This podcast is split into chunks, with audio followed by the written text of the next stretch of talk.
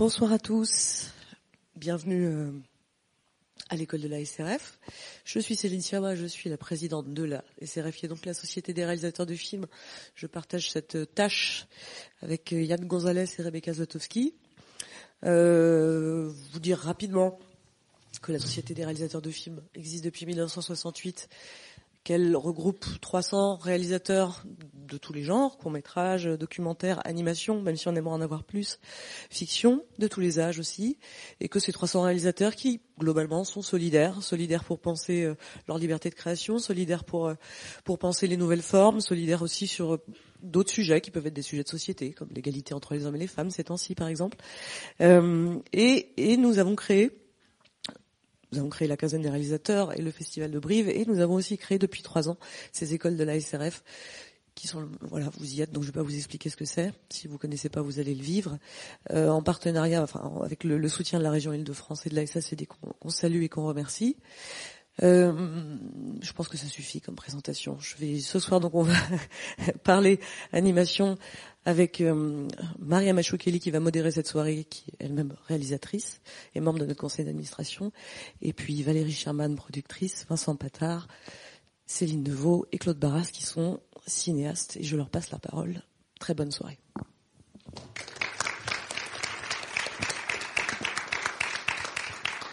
Moi, Bonjour, euh, bonsoir. Euh, alors juste un, tout petit mot euh, d'introduction. c'est vrai qu'à la SRF, on est très content d'accueillir des cinéastes d'animation, qu'on souhaite qu'ils soient de plus en plus nombreux et de plus en plus représentés, parce que c'est vrai que de temps en temps, on a tendance à oublier que les, les films d'animation sont simplement des films, en fait. Je vais pas vous dire tous les prix qu'ils ont tous gagnés, parce que là, on en a pour deux heures. Euh, mais euh, voilà, leurs films sont allés partout. Euh, on va commencer par toi, Valérie Sherman. Attends, j'essaye de retrouver ce que j'avais mis sur toi. Alors Valérie, tu es productrice, productrice euh, donc de films euh, d'animation. Tu as créé la société Prima Linea avec Christophe Jankovic. on peut dire que tu as valorisé le cinéma d'auteur aussi, que tu as euh, mis, euh, je retrouve, merci, tu as mis euh, des vrais auteurs en avant. Euh, alors la liste est longue, c'est pour ça. Euh, tu as mis alors Solota Ref notamment, Richard McGuire, Marie Caillou, François Chalet, euh, Blutch, Charles Buns, euh, Matotti dernièrement, euh, et euh, un certain regard, il n'y a pas si longtemps, c'est-à-dire en 2016, euh, tu as coproduit La Tortue Rouge euh, de Michael Dudoc de Witt, qui a notamment gagné le prix du jury dans la catégorie Un certain regard à Cannes. Je crois que les images vont beaucoup parler, donc je laisse le jeune homme nous passer les extraits de tes films. Euh, donc La Tortue Rouge, puis Peur du Noir, puis U.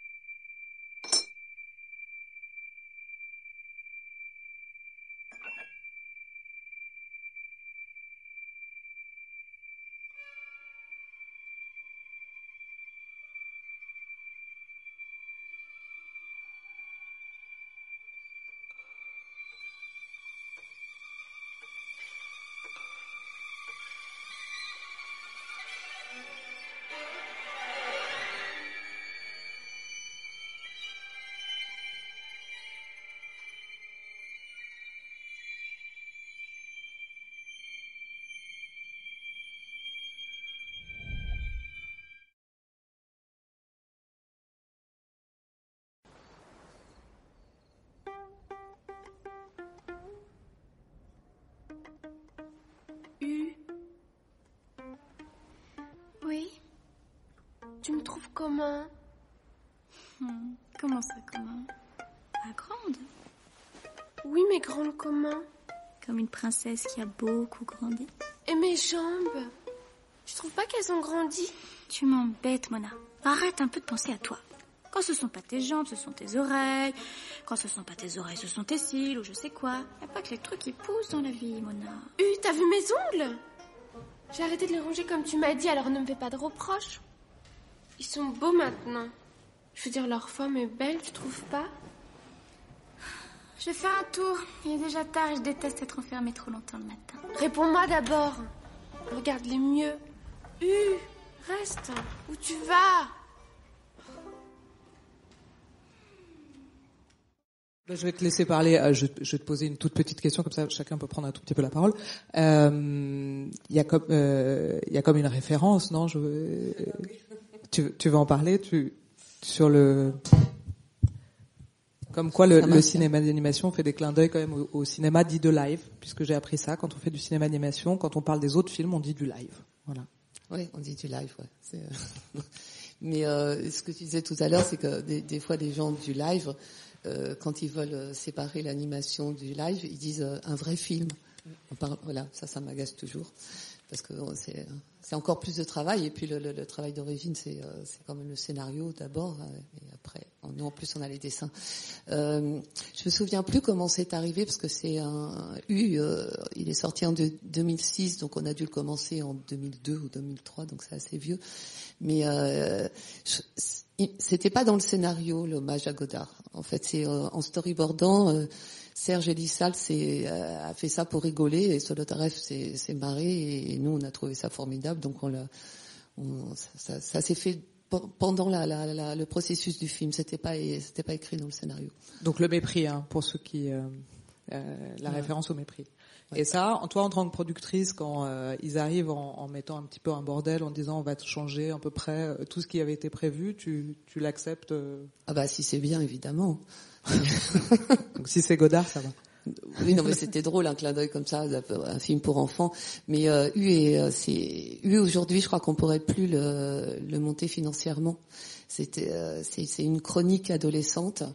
Et par exemple, aux États-Unis, ça a fait un tollé au Festival de Toronto parce que comme Solotarev fait des grands nez, tout ça. Et, donc euh, c'est Isid Lebesco qui joue euh, Mona, qui est une adolescente insupportable, et c'est Sanve- Sanseverino, un chat rouge. Ils vont tomber amoureux, et puis à un moment il y a une scène où elle, euh, il dit je peux t'embrasser, elle dit bah je sais pas tout ça. Puis des fois elle dit, euh, des fois on dit- alors il dit non, et puis euh, elle fait, euh, qu'est-ce qu'elle dit au juste?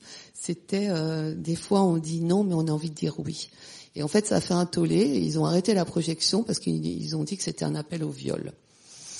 Et le film est jamais sorti aux États-Unis euh, parce que soi-disant les nez étaient phalliques et tout. Les nez sont phalliques. Ouais. Je pense peut s'arrêter là et passer à Vincent Patard. voilà. Je pense que c'est très bien, c'est une très bonne accroche. Donc Vincent, euh, donc Patard, qui nous vient de Belgique. Euh, déjà, c'est, voilà, faut le, faut, faut, faut le stipuler. Euh, donc déjà, je, je te remercie parce que grâce à toi, j'ai compris qu'on pouvait faire euh, peut-être une carrière dans l'industrie du cinéma et garder sa crête. Donc à titre personnel, euh, c'est important. Euh, alors, toi, tu travailles beaucoup avec, voire essentiellement avec Stéphane Aubier, que tu as rencontré pendant tes études, je crois, à Bruxelles. À Liège. Ah oui, d'abord à Liège, pardon, autant pour moi. Euh, vous avez créé, je crois qu'on peut le dire, une série culte qui s'appelle Panique au village. Euh, vous en avez fait après un long métrage. Euh, par ailleurs, ça vous empêche pas de travailler avec euh, d'autres euh, réalisateurs, notamment sur, pardon, sur Ernest et Célestine avec Benjamin Renner, qui a eu un succès tout à fait euh, retentissant et le film est absolument charmant.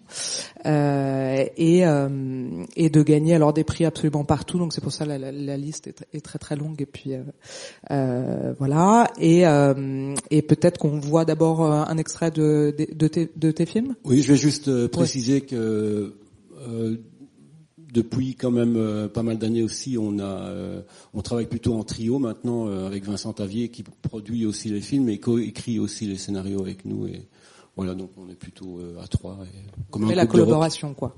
Ouais ça c'est sympathique. Et on peut on peut lancer le l'extrait. Merci. Donc l'extrait de la bûche de no euh, la non la rentrée des classes d'abord pardon et après la bûche de Noël. Et le grand jour, cowboy Allez vite, Indien Dépêche-toi. Allez. Allez vite. On a 15 minutes, juste le temps de faire des sandwichs. Ah, tu as trouvé le fromage. On est sur ton père Oui. Et ça, on prend. Ah, c'est bien, vous êtes déjà levé. Ben oui, on part. Eh. On a notre avion dans une heure. Ça? Comment ça? Indien, t'as pris des yaourts aux fruits. Oui, oui, oui, oui. Eh, minute, hein, les gars. Prends ça. Je crois qu'il y a un problème. Hein? Quoi Quoi On est le 1er septembre, c'est la rentrée des classes. Vous devez aller à l'école. À mais l'école Mais tu vois, c'est impossible, on doit absolument partir Regarde On a réservé nos vacances sur un grand bateau Oui Désolé, les gars. Ce sera pour une autre fois. Ah Montez chercher vos cartables. Et ne traînez pas, le bus va bientôt arriver. Bon, je vais finir vos sandwichs. Oh, C'est pas juste Oh, C'est pas juste Ah mais fourchette, c'est un Mais goût pas du tout, cowboy Ouais. Mais pousse-toi, tu ne connais rien. ouais. Viens ici. Oh, non. Ah, c'est- ah, tu vas voir ça. Je vais te péter la figure. Comment Et voilà. Cheval C'est pas vrai. Ma bûche. On l'a pas fait exprès C'est pas de ma faute Excuse-nous. C'est- c'est- On l'a c'est, euh, exprès Cowboy. C'est à cause C'est lui. Il voulait a pas mettre le couvert à gauche, la moi je lui ai dit que c'était pas je bien Et il s'est la- Et alors il n'écoutait pas Alors c'est pour ça que... Allô Est-ce que vous pouvez me passer le Père Noël Oui Chef, téléphone pour vous. Oui, allô, j'écoute. Ah, bonjour, Père Noël. Ah, cheval. Ouais. Je vous appelle pour vous demander de ne pas déposer les cadeaux de cow-boy indien dans la cheminée. Pourquoi Ben, parce qu'ils ont cassé ma bûche, tiens. Bah, merci pour ce moment. Je crois qu'on peut voilà, on peut te remercier. Et euh, je crois que c'est toi qui fais les, les voix avec Stéphane Aubier. Qu'est-ce que vous aviez pris ce jour-là en fait? Comment c'est arrivé en fait, de... Bah, les voix, en fait, avec Stéphane, euh, au début, euh, euh, comme- quand, quand on a commencé à faire de, de l'animation à la Cambre, euh, assez naturellement, quand on faisait les storyboards, on imaginait déjà les voix et euh, voilà, on a commencé à. Et puis voilà, on n'avait pas beaucoup de, moyens, donc on faisait tout nous-mêmes. Et, euh, et puis on, a gardé, euh, on a gardé ça. Et c'est vrai que en, fait, quand on écrit les, storyboards, on, imagine déjà les sons et les rythmes, et, donc, euh, bah voilà, ça nous aide beaucoup pour après pour quand on fait l'anime et tout, on est déjà dans le et voilà, on, restait sur voilà, on aime bien, on aime bien euh, mettre euh, nos voix sur certains personnages. On adore voilà, aussi. C'est comme ça où on a- moi j'ai commencé cheval et voilà, je suis resté là-dessus. D'accord. Et, euh, et c'est très bien pour nous, ouais. Euh, et alors, pardon, je suis complètement euh, pas du tout organisée. Euh, ah voilà, Céline Deveau. Voilà. Bonjour. Euh, alors Céline Deveau, euh, tu fais partie, j'ai appris euh, il y a pas longtemps, des 1% de filles qui réalisent des films animés. Donc c'est pas, je sais pas ce que vous en pensez, mais 1% c'est quand même c'est assez fou. Donc on est vraiment content de t'avoir parce que euh, c'est- c'était pas- 1% Vraiment de réalisatrice Ouais, de réalisatrice, ouais. Oh, Merde. Ouais. Et euh, donc, euh, donc non, vraiment, c'est précieux que tu sois là. Ok. Euh, donc, toi, tu l'as fait l'ENSAD, c'est ça? Oui. Euh, un film de fin d'études qui s'appelle Vie et mort de l'illustre Grigori Efimiovitch Raspoutine. Oui. C'est ça. Euh, tout à fait remarqué d'ailleurs. Puis après, le non moins remarqué Repas dominical avec Vincent McCain euh, qui hurle dans un micro euh, et, et qui nous fait du bien, qui a été quand même César du meilleur cours d'animation, Grand Prix à Clermont et j'en passe parce que justement, voilà, on va pas faire. Et tu viens de finir euh, Gros Chagrin, qui a eu quand même le Grand Prix à Venise, c'est ça? Oui. Ouais. Où là, euh, tu mélanges animation et prise de vue réelle, et notamment avec Swan Arlo et Victoire Dubois. Voilà. Et tu es sélectionné à Clermont-Ferrand. Oui. Ouais. Bon. Eh ben, je crois qu'on peut voir euh, la bande-annonce. Merci. En fait, attendez, je vous préviens, pardon. Euh, c'est un petit problème de DCP, donc entre les deux extraits, il va y avoir 40 secondes au noir où on m'a dit que je n'aurais pas le droit de parler pour euh, animer cette salle. Donc voilà, vous aurez le droit de penser à ce que vous avez vu.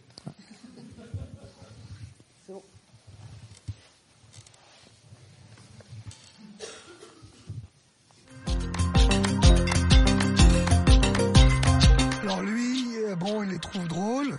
Mais son père, il ne les supporte pas. Ah il est toujours très gêné quand on parle de son fils comme ça. Et puis, il en a marre de ces vieilles connes euh, qu'on invite au repas du dimanche depuis des années. Alors il boit et boit encore. Jean euh, sait que son père est désormais assez ivre pour parler.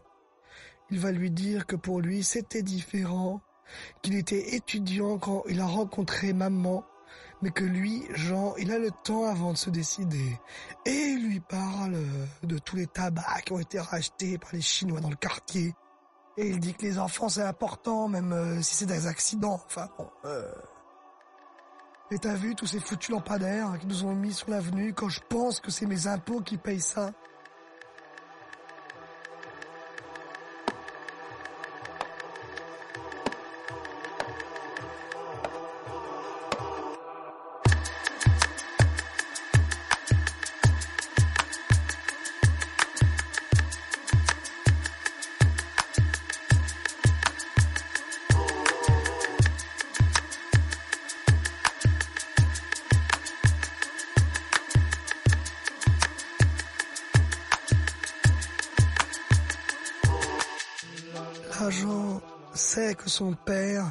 Essaye de lui dire quelque chose, mais il n'y parvient pas.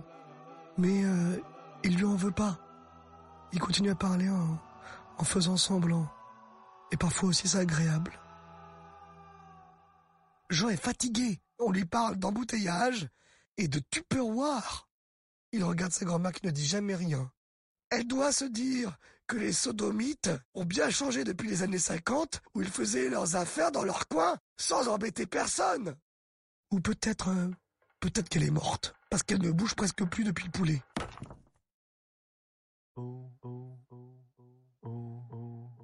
Jean a beaucoup trop mangé. La mélancolie de l'après-midi commence à le gagner.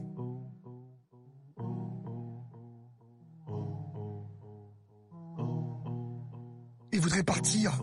Il songe à des rivages, à des rêves d'expédition, de panorama.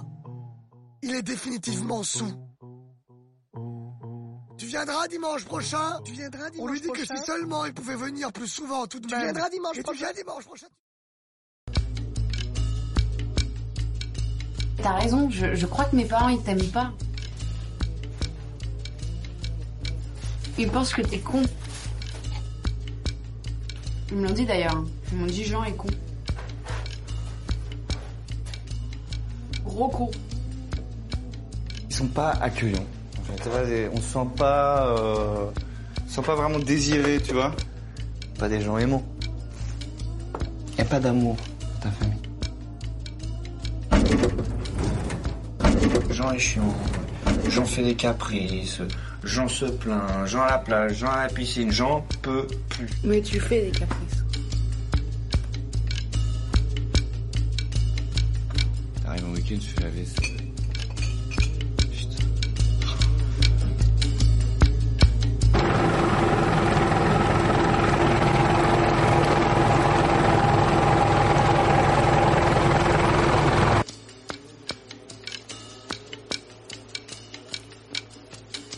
Et sinon, tu te masturbes Quoi? Non, parce qu'en fait, c'est pas ça. Je, me demande, je me demande quand tu le fais. Non, je sais pas à la maison. Tu regardes des images.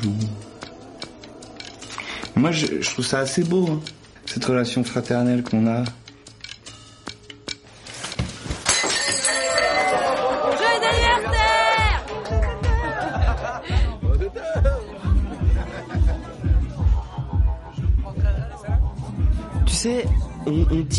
qu'il faut la moitié d'une histoire pour s'en remettre. Toi, ça faisait combien de temps Joyeux anniversaire Eh, comment ça va, toi Comment ça va, toi Comment ça va Eh, comment ça va, toi Le plus dur, c'est euh, c'est le début. Et après, tu vas voir. Ça faisait combien de temps que vous étiez ensemble Non, je sais pas si on est un copain. Je te le dirai pas. De toute façon, pas du tout. Tu penses que ça va t'affaiblir, en fait, ça te rend plus fort. Moi, je suis resté avec un mec 7 ans. J'aurais été obsédé par le dernier week-end qu'il a passé avec Mathilde. Si elle était là, à la fête, il se disputerait. Euh, moi je te le dis par expérience, tu devrais faire du yoga. Premier amour, euh, amour de jeunesse, euh, c'est dur. Non, je comprends, je comprends. Je comprends, je comprends. Non, je, moi, je suis resté avec un mec 7 ans. Euh, faut faut pas pleurer, faut baiser. Ou les deux, pas en même temps. Ah ouais Moi je couchais avec un mec, il a pleuré euh, avant, après et pendant. Et c'était horrible. Tu devrais faire du yoga.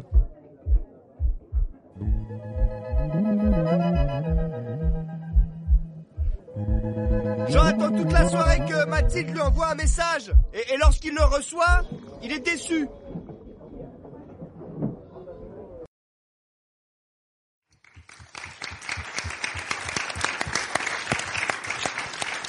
Tu m'as dit tout à l'heure que euh, que tu travaillais euh, seul euh, souvent, mais là sur le, sur le dernier, tu avais une équipe technique. T'as fait Oui. quoi alors? Euh, bon alors du coup j'avais une équipe technique pour le tournage, euh, donc le vrai, le vrai tournage. Et euh, c'était bien, j'avais une petite équipe avec des gens qui étaient... Enfin j'ai eu- de la chance, les gens étaient vraiment géniaux et bon, ça m'avait un peu bizarre. C'est bizarre d'avoir à, d'avoir à concerter autant de gens avant de prendre une décision en fait. Je suis pas, je suis pas habituée à ça. moi. Donc, euh, mais c'était intéressant parce que bah on perd aussi un peu de son orgueil, je pense. On apprend à faire confiance. euh, Enfin voilà. Et puis il y avait clairement des choses que je ne sais absolument pas faire. Enfin, ça aurait été débile de, de vouloir les remplacer. Euh, donc c'était une expérience très enrichissante en fait, au final. Oui, Ça te plaît le live, comme on dit? Oui, oui, c'était très Bon, bien. bah, c'est une bonne nouvelle. Et alors, bah, on va passer à Claude, Claude Barras. Euh, alors, toi, tu nous viens de Suisse. Voilà. Euh, cette, alors l'année dernière, tu as fait, euh, tu as réalisé. euh, et il a été vu à Cannes, notamment à la quinzaine des réalisateurs. euh, Ma vie de courgette. Avant ça, tu es passé par euh, des courts métrages, dont Le génie de la boîte de ravioli. J'apprécie beaucoup le titre. J'aimerais qu'on souligne un peu l'audace de ce titre. Et Ma vie de courgette, alors qui a été plus qu'un succès, qui est l'adaptation, si je ne me trompe pas, d'un livre qui s'appelle Autobiographie d'une courgette, c'est ça? Et qui a été adapté euh, par euh, Céline Sciamma euh, au scénario. Et alors là, le, le- les prix obtenus, alors César de la meilleure adaptation, César du meilleur film d'animation, European Animation Award, Cristal du long métrage du Festival d'Annecy, euh, prix du public au Festival de Saint-Sébastien, prix du public au Festival... Enfin voilà, donc en fait on s'en sort plus. Euh, on peut dire que ce film a été plus qu'apprécié, plus que vu en France et à l'international. Euh, et ben pour ceux qui ne l'auraient pas vu, un, petit extrait. Voilà, ça, ça va Voilà.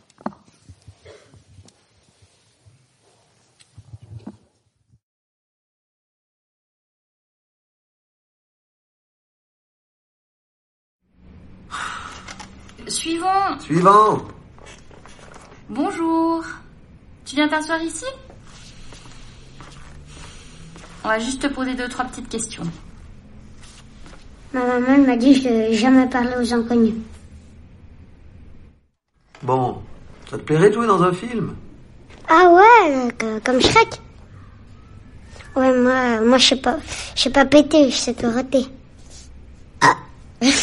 Tu fais ça bien, dis donc. Hein Bah, tout le monde se fout de ma gueule à l'école, alors. euh, sauf Salah, mais Salah il rigole toujours pour tout. D'accord. Et tu connais un petit peu l'histoire? C'est l'histoire de. Il y a des enfants euh, qui sont dans un foyer et puis euh, euh, courgette, sans faire exprès, il tue sa maman et puis euh, après il se retrouve dans le foyer et il rencontre la fille du policier et puis euh, euh, après ils se font des bisous comme ça ils tombent, ils sont amoureux et puis après euh, le policier il l'adopte à la fin. Et puis toi, par exemple, si on te demandait de jouer à un enfant qui a plus de parents, Ben, depuis que mes parents ils sont divorcés, bah, ils s'aiment plus, puis euh, ils ont des problèmes comme ça, et puis, euh, je sais pas. Des fois, je suis un petit peu triste à l'intérieur.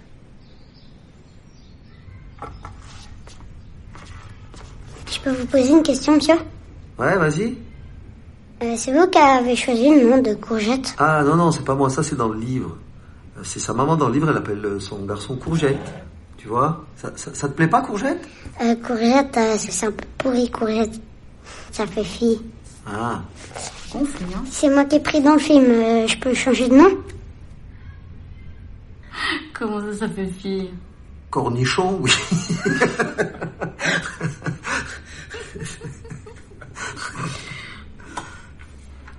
Allez. Bah merci parce que ça c'est c'est ce qu'on appelle un teaser donc euh, on l'a pas forcément vu en salle.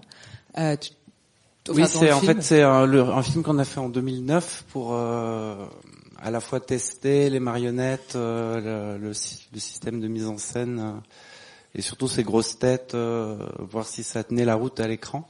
Et puis euh, ensuite ça a servi d'outil de financement pour pour le film. ouais.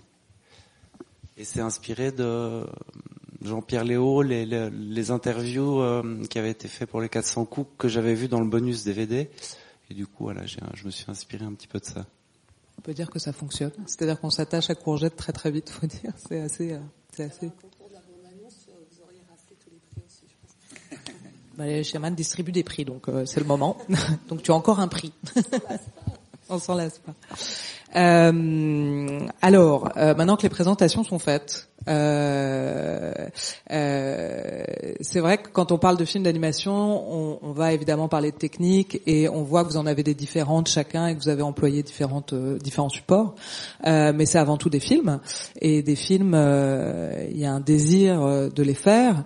Est-ce que vous pouvez bah, vous, vous nous parler de ce désir initial qui vous a pris sur des processus au long cours? Parce qu'un film d'animation, c'est quoi? Minimum trois ans? Allez, à la louche, trois ans en fabrication et on parle même pas d'écriture. Donc c'est vrai qu'il faut quand même avoir un, un fort désir pour ce qu'on a envie de raconter. Euh, est-ce que vous pouvez nous en parler? Est-ce que je distribue la parole ou est-ce qu'on se lance? Vincent je te sens je te sens OP allez. Bah oui, de toute façon, euh, le, le, le départ, euh, c'est euh, c'est vraiment l'envie de, de raconter des, des histoires et euh, et donc euh, ça démarre sur euh, sur des idées euh, graphiques. Des, bah, Stéphane et moi, souvent les, idées elles viennent sur des, idées de de mise en scène, enfin de, de, petites scènes comme ça qu'on imagine avec. euh, bah dans le cas de, de Cowboy Indien, bah oui, on imagine toujours des, petites histoires et euh, et on développe très vite en, directement en, en storyboard et euh, et quand, euh, quand, quand on est assez loin, Vincent revient sur les choses, il commence à, à écrire, euh, on revient sur une version écrite pour euh, pour un petit peu structurer les choses et, euh, et puis voilà quoi, ça se fait vraiment euh, une espèce de stratification pendant euh, pendant quelques mois. Et bon, c'est vrai que maintenant là, avec les systèmes des, des 26 minutes, on a trouvé un rythme et un, un format qui, qui convient bien à, à Cowboy Indien parce que c'est vrai que la la version long métrage, euh, ben du coup on a un peu avec le recul euh, l'impression que c'est c'est trois 26 minutes qui sont collés les uns à la suite des autres et euh, donc voilà c'est je pense que là parce qu'on venait d'une série où euh, c'était 20 épisodes de 5 minutes et puis petit à petit on avait quand même on avait quand même en- envie de, faire des trucs un peu plus longs et Enfin voilà, donc c'est pour ça que en passant directement au long, bah, après en, en revenant au 26, je pense qu'on a on a trouvé le format idéal pour pour ce genre de, technique, en tout cas, euh, qui est quand même un petit peu. euh, Enfin moi j'ai toujours un peu le sentiment qu'avec euh, euh, avec Panic au village, on a un petit peu le, le chaînon man- manquant entre le dessin animé traditionnel et la stop motion, parce qu'il n'y a, pas de manipulation vraiment directement devant la caméra, image par image. Les, personnages sont déjà préparés au, préalable, donc vraiment comme des dessins sur des cellos, avec toutes les attitudes de, de- des, différents personnages. On a, une banque de données et on, on joue, euh, on joue avec ça devant la caméra. Donc c'est vraiment de euh, euh, qui est faite euh, par substitution. Donc, euh, voilà, pour revenir euh, à l'histoire, ben ça, prend vraiment, euh, je vais dire, euh, c'est pratiquement la, la partie qui prend le plus de temps parce qu'on a, on, on- on passe à, à différents stades euh, jusqu'à euh, l'élaboration d'un animatique où là on a vraiment un- une maquette du film et, euh, Et vous avant écrivez tous les la deux production. Pardon? vous écrivez que tous les deux ou euh, On écrit à trois quoi, avec Vincent Tavier, oui. Et, Oui. d'accord. Et donc c'est un ping-pong euh, Oui, oui. Vous engueulez un peu? Euh, non, pas très souvent, non. Ça n'arrive jamais en fait. Voilà, c'est fait. Donc en fait, ça se passe bien, c'est rare, mais en même temps, c'est précieux.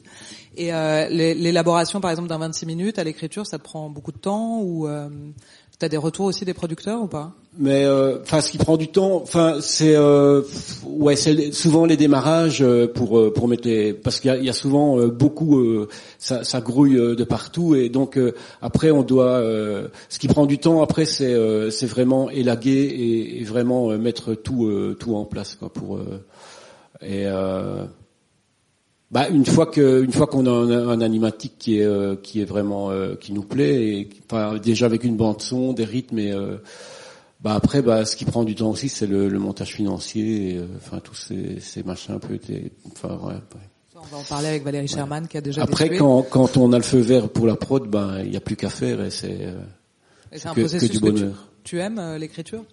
Ah ben oui, évidemment, oui, c'est, euh, oui, oui, oui, oui. Tout se met en place à ce moment-là. On a déjà tous les, euh, enfin, on a des idées déjà précises euh, dans la tête euh, à ce moment-là, au niveau de l'écriture. Et Céline, toi, parce que tu, tu donc tu fais des films assez assez seul euh, d'habitude. C'est toi qui les écris? Tu les écris seul Euh, oui, oui, j'écris seule. Et après, comme je travaille seule sur l'animation, euh, j'ai la chance de pouvoir réécrire en travaillant sur les images du film. Donc, euh, je disais tout à l'heure justement que le tournage avait, il y avait eu une frustration, c'est que je m'étais retrouvée avec toutes ces images tournées d'un dialogue que j'avais trouvé hyper bien quand je l'avais écrit, et en fait, euh, en le regardant, je me suis dit, oh, putain, c'est nul. Et j'étais coincée avec, enfin, il était, il était tourné, j'avais les images et je pouvais, voilà. Bon, j'ai trouvé une solution, hein, je, voilà, remplacé par autre chose. Mais euh, comme je dessine seule, si jamais il y a une scène à laquelle je tenais vraiment, que je pensais être euh, pertinente, euh, et qu'en fait en dessinant, euh, je me rends compte tout à coup que bon, elle est un peu explicative, euh, qu'elle qu'elle amène pas grand chose, je peux juste tout changer seule, quoi, sans, sans avoir à me, enfin, à, à en parler à quiconque. Enfin, voilà, personne n'est au courant. C'est pas mal. Et l'idée de repas dominical, par exemple, elle t'est venue comment? Comment t'as eu cette, cette idée du repas, de ce dimanche, de cette famille, de Euh, cette alors- intimité aussi que qui, qui, est, qui est précieuse que tu nous donnes? Du coup, bah, je l'ai écrit à la sortie de l'école. Euh...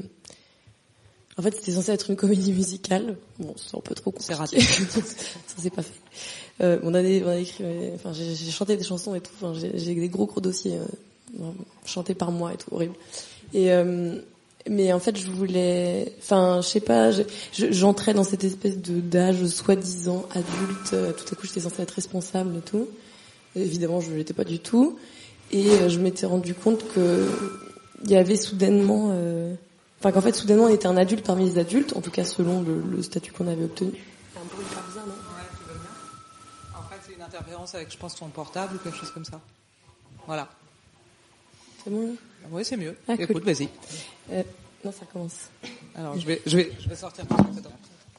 Merci. Vas-y, vas-y, pas. Euh, ouais, voilà, et que du coup, en fait, une fois qu'on est soi-disant donc cet adulte, on, quand on retourne en famille, euh, enfin, tout, euh, comment dire, euh, la famille se construit sur une sorte de système de mimétisme dans lequel on se dit qu'on sera, qu'on partagera à peu près les mêmes opinions ou ce genre de choses. Et puis tout à coup, avec ce nouveau statut-là, on est un adulte parmi les adultes et on peut tout à fait se rendre compte que bah, je sais pas, que nos, nos- les gens les plus proches de nous, on s'entendrait absolument pas avec eux si on les rencontrait voilà, dans, dans notre vie d'aujourd'hui. quoi. Mais euh, la famille étant la famille et ces liens étant assez indestructibles, on est bien obligé de se les taper. quoi. Et, et c'est assez beau parce que c'est un niveau de, je trouve, un niveau de sacrifice en fait qu'on fait pour ces gens-là, qu'on trouve nulle part ailleurs parce que nos amis, on peut les quitter quand on s'entend plus avec eux. Nos, les gens qu'on aime, avec qui on, enfin, dont on tombe amoureux, on peut aussi les quitter. Et la famille, même quand on s'en sépare pour de bon.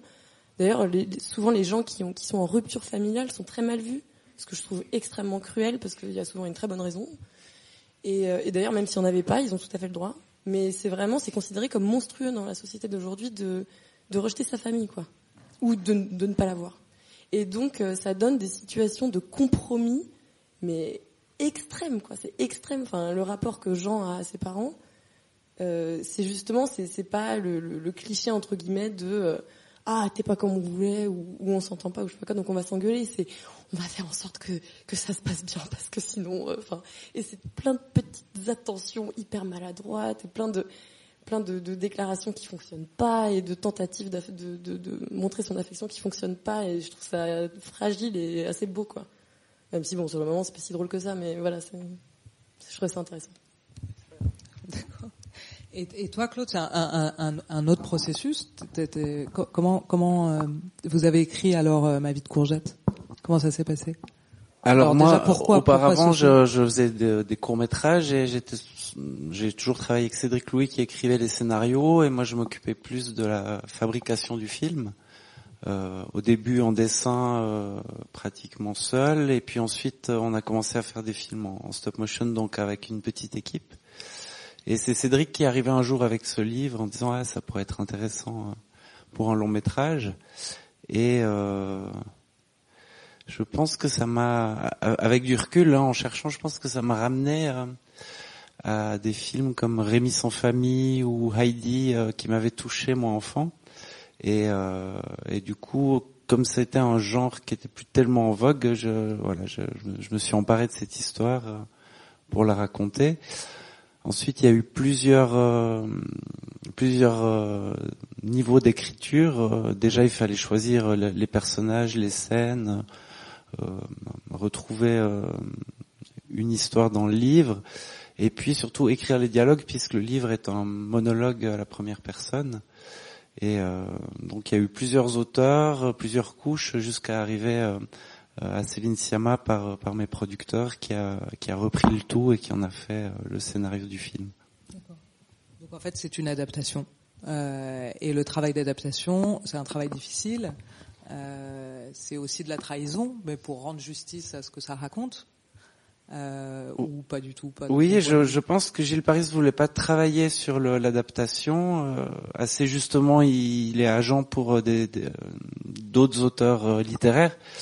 Et euh, il a remarqué que chaque fois qu'il y avait des, des auteurs qui travaillaient sur l'adaptation de leur propre film, c'était souvent très compliqué et ça finit sou- souvent avec des avocats.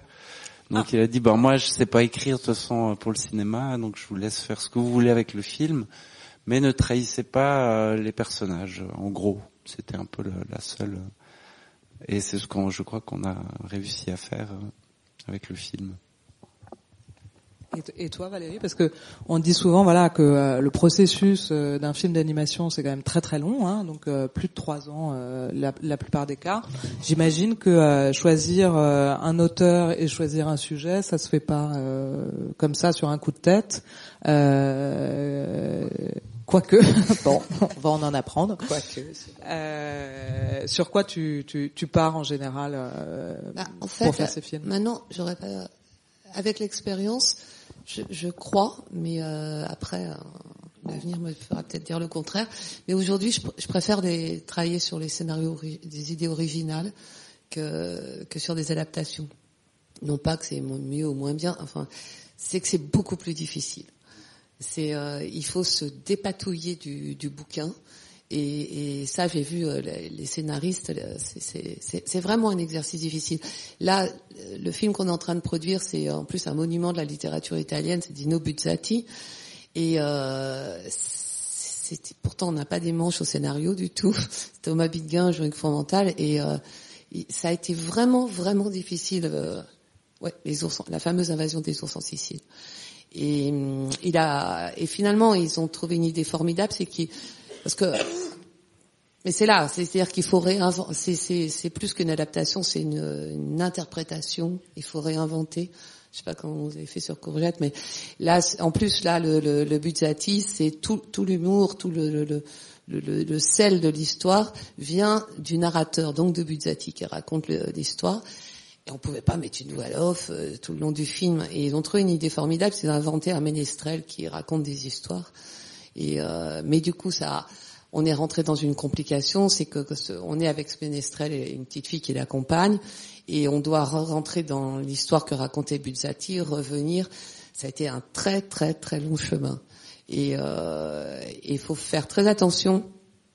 Ce que je reproche des, des fois au cinéma d'animation en général, en général, c'est que euh, on a tendance à penser que comme c'est en animation, on, peut faire des tas de trucs. Euh, c'est pas vrai.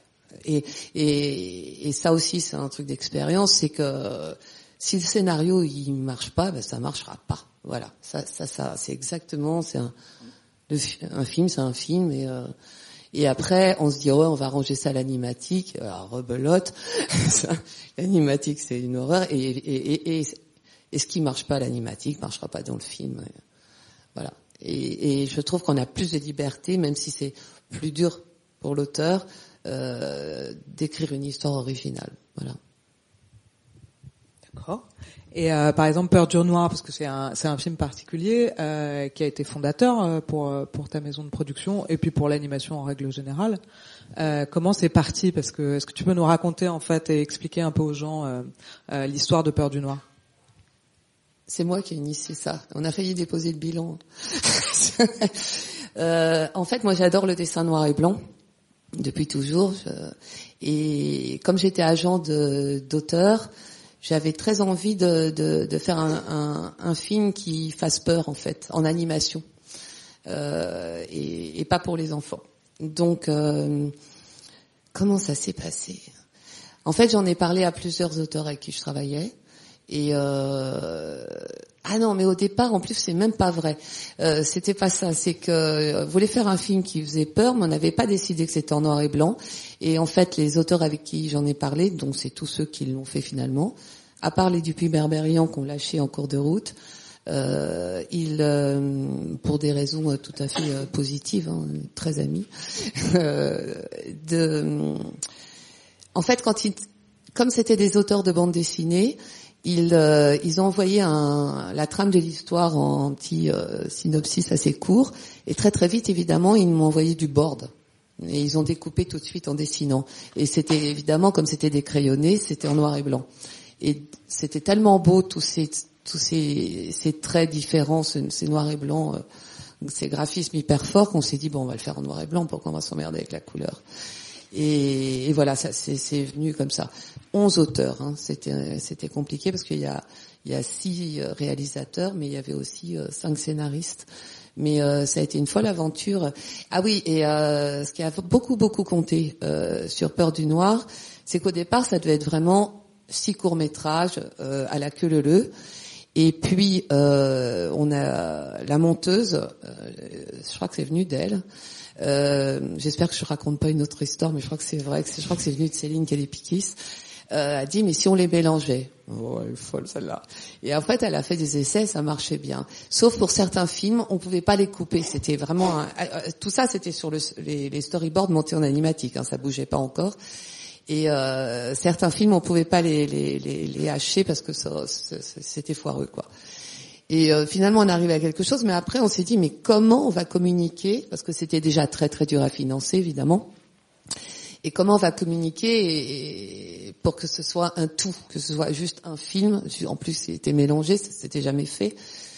Et euh, l'idée, ça a été de demander à Étienne Robial de nous créer une identité visuelle. Et euh, ce qu'il a fait, il a créé une typo. euh, et, et en plus, comme euh, il avait, c'est lui qui a créé l'identité visuelle de, Canal+. Il avait vachement l'habitude de décliner l'identité visuelle. Et donc, il nous a fait euh, toute une identité euh, aussi papier pour les dossiers, pour aller chercher l'argent en Europe, dans les chaînes, etc. Et euh, je crois que ça, a aidé. Je crois pas, j'en suis sûre, ça a aidé énormément parce que ça a fait que c'était qu'un seul film. Et aujourd'hui aussi, d'ailleurs, tous les interstices et tout.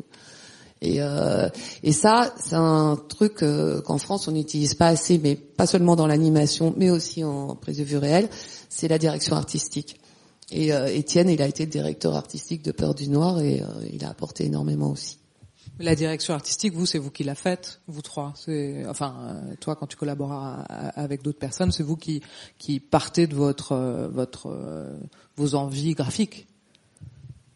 Euh, chez nous, oui, oui, on a des, mais en même temps, euh, on a des des, euh, des amis qui nous suivent depuis euh, depuis très longtemps, qui euh, qui nous donnent des, ouais, qui, qui qui nous permettent aussi de, de prendre du recul par rapport à ce qu'on fait. euh.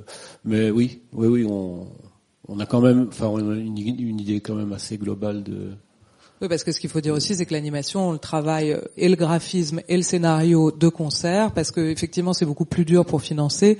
Les gens demandent ce qu'on ne demande pas aux gens euh, normalement quand ils font des films, euh, de présenter à la fois l'univers visuel comme s'il était presque déjà fait, et le scénario, ce qui est un peu double peine ou en tous les cas double difficulté pour les gens qui veulent passer à la réalisation des films d'animation. Comment vous avez procédé vous sur sur et l'écriture et le et l'élaboration graphique en fait de vos films?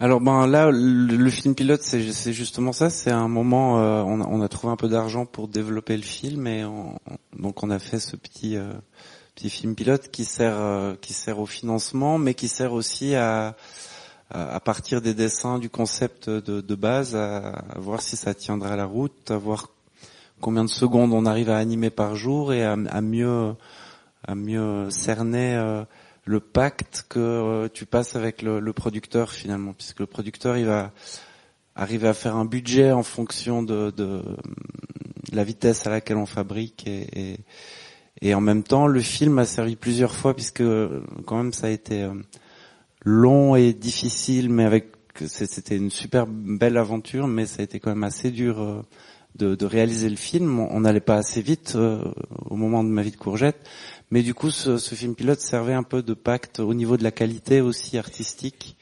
Et, euh, je pense que du coup, c'est vraiment un, bon outil euh, avant de démarrer un film que de faire euh, ce premier test. Ouais.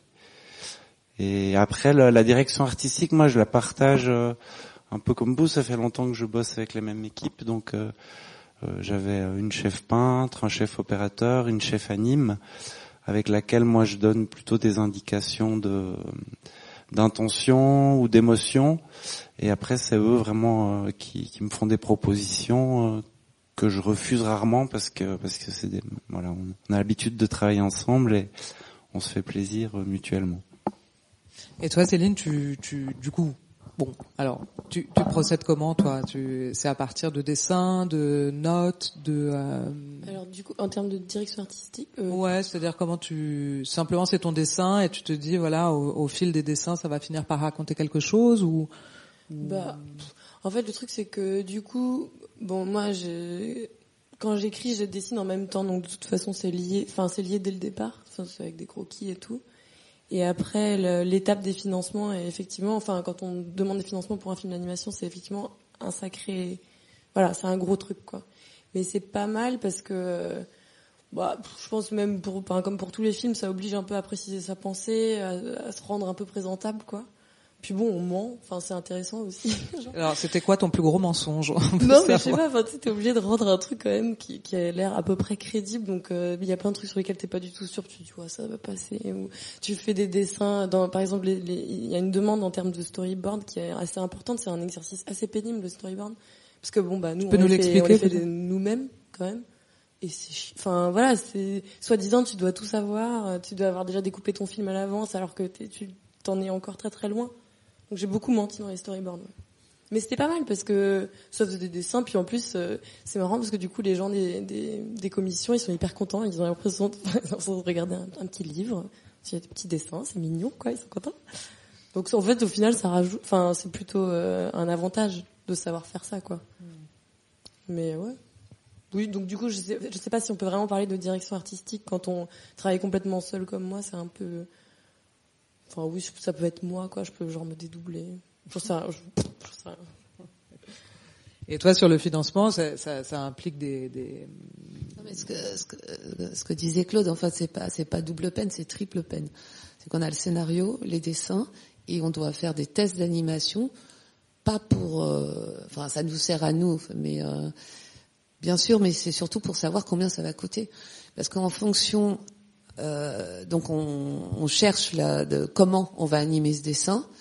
Et donc euh, après le directeur de production, il doit euh, ces, ces tests servent à, à savoir pendant combien de temps on va avoir besoin de fabrication et là-dessus de faire un devis. Et les tests d'animation, évidemment, euh, il faut payer des animateurs euh, et ça coûte aussi beaucoup d'argent. Donc ça, c'est à tes risques. Oui, mais il y a des, des aides. Nous, on a la, on a vraiment de la chance en France. On se plaint vachement, on est râleurs les Français, mais quand même, on a le CNC. euh, qui est quand même très présent et qui tiennent compte euh, de la problématique du développement de l'animation. Et euh, au CNC, on a quand même, euh, on peut regarder, on, ça se voit, les, les montants euh, de- d'aide au développement pour l'animation sont quand même plus élevés que pour la prise de ré- réalisation. Ça a mis un certain temps. Euh, il a fallu qu'ils en prennent conscience, mais maintenant ça va, c'est acquis quoi. Et puis après, il y a des aides régionales, mais euh, bon, c'est 3000 balles par là, ça, mais ça coûte plus cher que ça, quoi. Il faut, euh, ça dépend des films, chaque film est différent, ça dépend des dessins, ça dépend des auteurs, ça dépend si ils vont faire des animations tout seuls ou s'il va falloir prendre trois animateurs. Mais euh, il faut quand même compter 200, 300 000 euros pour développer un film d'animation. Pour ne serait-ce qu'avec ça, aller convaincre d'autres gens, c'est-à-dire des Bah, aller investisseurs chercher du financement vraiment, quoi. Mm. Et ça, ça, ça a été un parcours, euh, j'imagine, difficile euh, pour vous ou ça s'est plutôt bien passé? Ça a été comment euh, vos recherches de financement? Euh, dans, dans le cas, dans le cas de, enfin, je parle toujours Panique de, de village, Panique ouais. au village parce Ouais. qu'il y a eu d'autres trucs, mais euh, Qui est quand même un ovni, Panique, hein. euh, bah, ce qu'il y a, c'est que il y a eu la, comme il y a eu les les, les 5 fois 20, les les 5 fois 20 euh, sur Canal. euh, qui a été quand même euh, pas mal vendu euh, à l'international, bah du coup euh, ça a vachement aidé pour euh, pour financer le long. Mais je crois que pff, on devrait faire un truc comme ça maintenant. Je crois qu'on pourrait aller dormir. hein. Euh, ça c'est bizarre parce qu'on dit ça pour euh, tous les films euh, que- Oui. qui sont euh, bah ouais les trucs évolué, quoi. ouais ouais ouais ouais mais euh, non en plus en Belgique nous pour pour ce genre de, de projet euh, on n'a aucun guichet pour pour le développement hein. on on se débrouille avec euh, Avec quoi? ben on se débrouille en fait euh, c'est pour ça qu'on vient euh, on, doit coproduire avec la France ou le Luxembourg parce qu'en Belgique euh, il n'y a pas vraiment de guichet pour le développement. Donc c'est toujours un peu compliqué. Bon maintenant bon ça va quoi. Ça, fait quelques années qu'on on a un peu montré ce qu'on pouvait faire. Donc du coup on, arrive quand même à mettre des dossiers comme ça à faire glisser des trucs mais enfin officiellement il n'y a pas de il y a pas encore de guichet vraiment pour euh, surtout pour euh, pour les projets télé et tout ça c'est c'est une catastrophe. Donc euh, je crois que ça commence tout doucement euh, il commence tout doucement à se poser des questions en Belgique. Il est temps mais euh, ouais c'est euh, voilà ouais, c'est Puis en- compliqué. En France, en plus, on a quand on a déjà produit des films, on a le fonds de soutien, et donc on peut prendre du. Le fonds de soutien, c'est ce que euh, chaque entrée au cinéma, je, enfin, je sais pas si vous savez ou pas, mais euh, globalement, ça, génère un, pourcentage qui va sur un, compte du producteur au CNC qui peut réutiliser pour développer des films ou préparer un film, produire le film. Et donc, euh, ça, c'est vraiment aussi une chose précieuse qu'on a en France, parce qu'en plus, quand c'est pour l'écriture ou pour le dessin, parce que là aussi, le CNC tient compte de l'animation, on a un 50% de bonus. Euh, donc, je sais pas, si on prend euh, 100 000 euros, ben, on va avoir 150 000 euros, en fait. Donc, euh, ça, c'est précieux, et c'est vrai que euh, je crois que ça existe qu'en France. Et toi, sur le court métrage, tu allé, euh, allé voir un producteur d'abord avec une idée et euh, quelques dessins, ou déjà t'étais très, très avancé? Euh, non, non, j'ai commencé à écrire. euh, Enfin, j'ai commencé à écrire seul et le, enfin, le producteur qui était euh, Ron Diens de Sacre Bleu était déjà, euh, enfin, on était déjà en contact, en contact. Après, pour les demandes de financement, on s'en est, enfin voilà, les deux films, les deux derniers films ont été extrêmement bien financés. On, a obtenu beaucoup d'argent pour les faire et, voilà. Après, c'est des, je sais pas exactement à quoi ça tient. Enfin voilà, c'est toujours un peu, un peu bizarre, un peu arbitraire. Et en même temps, dans le court métrage aussi, il y a ce truc de euh, la dernière fois, t'as fait un même un court, même un court métrage qui marche, bah on t'aidera pour le deuxième beaucoup plus facilement aussi, c'est évident. Mais c'est vrai qu'on a énormément de chance. Enfin, les, les- voilà, c'est, on est vraiment au bon endroit, quoi. Je veux dire, l'animation étant quand même un, un boulot assez cher. Hmm. Mais on est- Avec beaucoup d'é- d'équipes techniques aussi, parce que c'est beaucoup de collaborateurs. Toi, tu avais combien de colla- collaborateurs sur euh, euh, Courgette Énormément, non? Alors sur le film lui-même, euh, entre 20 et 40 selon les étapes euh, de fabrication. Et euh, ça a duré trois ans à peu près, ouais, de, de la con- début de la construction, enregistrement des voix jusqu'à la post-production. ouais. D'accord. Euh, Et, euh, et alors là, plus euh, de, manière générale, moi je trouve qu'il y a dans vos films à chaque fois quelque chose qui est très parlant et qui est qui est très précieux, c'est la direction en fait des comédiens. Alors on n'en parle pas souvent en animation parce que on considère que je sais pas, comme on ne les voit pas à l'image, ils n'existent pas ou quelque chose comme ça. Or j'ai l'impression que sur chacun de vos films et de manière très différente, en plus dans des styles très différents, euh, il y a un travail qui s'est effectué avec les comédiens qui est euh, très très très impressionnant en fait et qui donne vraiment euh, une âme à vos films. Est-ce que vous pourriez me, parler chacun en fait du travail que vous avez eu avec vos comédiens? Euh, et comment, dans quelles circonstances Est-ce que c'était en studio, en extérieur, euh, dans votre chambre euh, euh, Est-ce qu'il y a eu un casting, par exemple? Toi, tu as fait un casting, je crois. Oui, moi j'ai eu la chance de rencontrer euh, Marie-Ève Hildebrand qui, qui, avait l'habitude de travailler avec, des enfants et qui euh, a déjà travaillé sur le film pilote que vous avez vu là. Et, on a pris l'idée de travailler un peu à la Ken Loach, c'est-à-dire de tourner les scènes euh, une après l'autre dans le sens du film, mais sans avertir les comédiens de ce qui allait passer. Ce qui a donné, par exemple, quand, les, deux- petits comédiens devaient se faire un bisou sur la balançoire, euh, euh, comme ils le savaient pas, ils étaient vraiment dans, très anxieux. Après, ils ont eu des, éclats de rire. Enfin, ça, a donné des, petites choses. Et on a on a tourné pendant euh, cinq ou six semaines, je crois Cinq ou six semaines qu'avec les comédiens. Qu'avec les comédiens et des enfants qui sont non professionnels, on essaie de euh, re- re- re- recréer un peu le, groupe d'enfants euh, en fonction des âges et des de leur caractère euh, assez naturellement ce qu'il y avait dans le scénario. Et on leur jouait la scène une fois avant et après on les faisait improviser une ou deux fois et on leur ramenait au texte. Comme ça on avait à la fois des choses assez spontanées qui sortaient qu'on a pu piquer et puis on avait quand même la, la structure du des, dialogues euh, enregistrés. Mais du coup ça a été euh, ça a été long et, et, et coûteux mais été une aventure assez assez extraordinaire qui a nourri ensuite euh, vraiment ça a été la structure du film c'était c'était les voix ouais. Et donc c'est aussi Marie-Ève qui a ensuite été euh, dans, dans ces 35 heures de rush reconstruire les dialogues remettre des hésitations reprendre des morceaux. Ça a l'air très naturaliste mais finalement c'est c'est très euh, construit et ensuite, on a aussi, comme on avait filmé les enfants, moi, ça m'a permis d'imaginer la mise en scène avant de faire le storyboard, donc de sentir aussi ce qui, euh, les déplacements et, de, voir un petit peu comment ça allait fonctionner. Et les, vidéos, on a fait des, des, banques de, de, pour chaque personnage.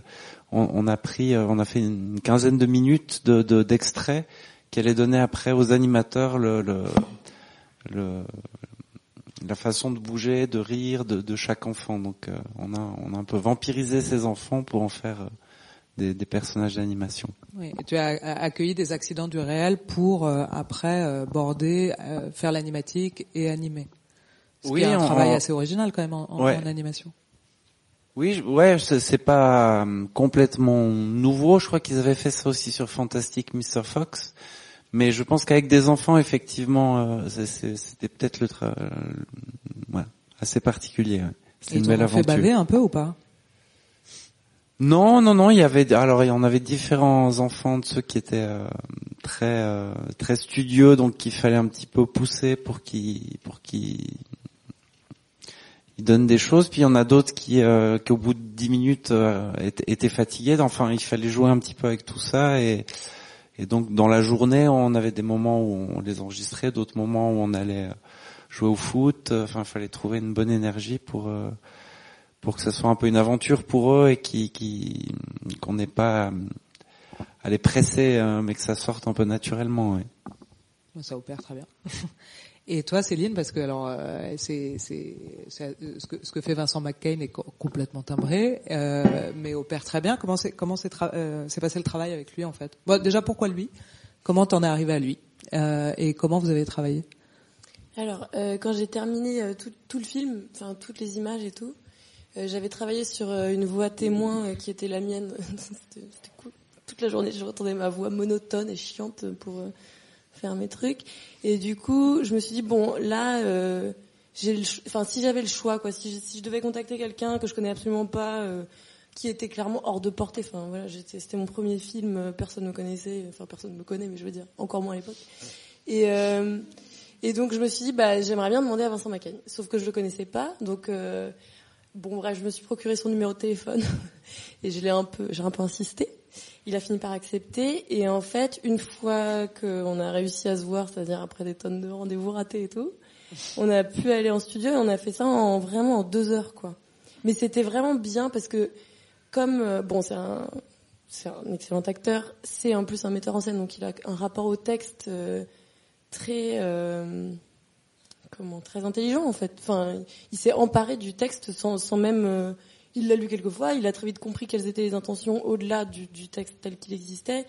Euh, il a pris des libertés là où ça marchait pour moi aussi. Enfin, c'était c'était vraiment parfait. Et comme c'est quelqu'un qui fonctionne pas, enfin qui s'encombre pas de système narratif classique, on va dire ça comme ça, bah ça a hyper bien marché quoi. Puis alors pour moi c'était un soulagement énorme de, voir mon texte un peu euh, rudoyé quoi. Euh, je- je- J'en avais ras le bol de mon texte évidemment.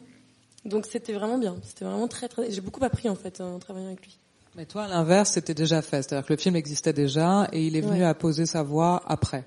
En Et fait, donc, je fais pas, ouais, parce que je, je fais pas de dialogue en animation. Mais parce qu'il faut faire du, faire du lip sync. C'est hyper chiant. C'est, tu, dois bouger. Puis en plus, une fois que tu l'as, enfin, non, mais ça dépend des techniques et tout, mais ça, tu dois faire des hauts, des A et tout. C'est, ça, ça prend, ça prend des heures, quoi. Et L'autre, donc, ça t'a pris pas mal d'heures, je crois. Alors nous, on a développé un système assez assez simple où on change les bouches, elles sont aimantées, c'est un peu comme vos personnages en fait. C'est de la substitution entre les images. Mais euh, en fait, entre toutes les voix qu'on avait mis sur l'animatique et le film final, moi j'ai en cours de route, en me rendant compte que des fois les dialogues euh, étaient importants dans le scénario, qu'on les avait enregistrés, qu'ils étaient importants sur l'animatique. Mais une fois qu'on avait la, la présence des marionnettes dans la lumière et et on pouvait faire passer, des- on pouvait enlever pas mal de choses. Donc, euh, à la fois pour aller plus vite et à la fois pour trouver un équilibre entre ce qu'on dit et ce qu'on laisse, euh, ce qu'on laisse au spectateur finalement qui, qui le fait rentrer dans le film. J'ai supprimé quand même pas mal de dialogues en cours de route. ouais. Mm. Et tu t'es pas retrouvé avec des scènes où il y avait des bouches qui bougeaient et... Non, alors sur l'animatique, au moment de, que- comme on tournait sur 10 plateaux, moi le. euh, 10 plateaux, t'as dit? En même temps enfin, on avait 15 plateaux et 10 animateurs qui travaillaient pendant que sur les autres plateaux, on, on tournait sur les décors, on préparait les, les plans. Mais euh, mais du coup, moi, le matin, avant de, de, de démarrer, je, je, je repassais les, les, les plans qu'on avait tournés, ceux qu'on allait tourner, et j'essayais euh, un peu à l'avance toujours d'en- d'enlever le plus de dialogue possible pour euh, pour voir la séquence et, et essayer de simplifier au maximum à la fois dans une contrainte euh, budgétaire, mais aussi, euh, mais aussi pour euh, pour rendre le film le plus le plus clair, le plus simple possible. Et toi, Vincent, parce que tu as travaillé avec des acteurs assez incroyables, dont toi-même. dont moi-même.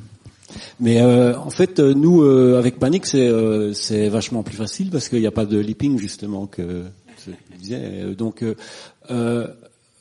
dans un premier temps, on enregistre euh, les comédiens avec l'animatique, ce qui nous permet déjà de, bien, euh, enfin déjà de bien rythmer les choses euh, comme ça. On a déjà pratiquement euh, au montage. bah, tout est déjà tout est déjà monté avant le tournage en fait, à peu de choses près. Après, quand on, a tourné les, les images, qu'on a l'animation, les comédiens reviennent reviennent en studio. Et là, l'idée, c'est de, l'avantage, donc comme il n'y a pas de leaping, c'est de- de- d'essayer de, jouer au, maximum avec euh, ces petits bonhommes en plastique qui bougent pour euh, que cette voix se, marie correctement bien avec euh, avec l'animation et que parce que c'est assez fragile en fait parce que c'est vrai que là on, marche vraiment sur des œufs. Il y a un truc on ne sait pas expliquer, mais il y a, y a des choses qui qui marchent pas quoi. Quand, quand la voix ne, ne fonctionne pas sur l'anime, ben, c'est foutu. On voit des petits bouts de plastique bouger et c'est terminé, on n'y croit plus. Donc, et, et alors l'avantage, comme comme il n'y a pas de leaping et que le comédien peut revenir même sur, euh, par exemple, euh, le petit fermier dans Panique, c'est Benoît Poulvort, et euh, bah, on, on lui écrit des trucs, mais de toute façon, euh, on a l'impression qu'il ne les lit même pas parce que, enfin, après, il, il, joue dans, le truc et il, euh, essaye tellement de, rattraper cette animation que du coup, ça, devient, euh, il, arrive même avec sa voix à, affiner même l'animation. quoi. Il, fait des, inter- des, des intervalles.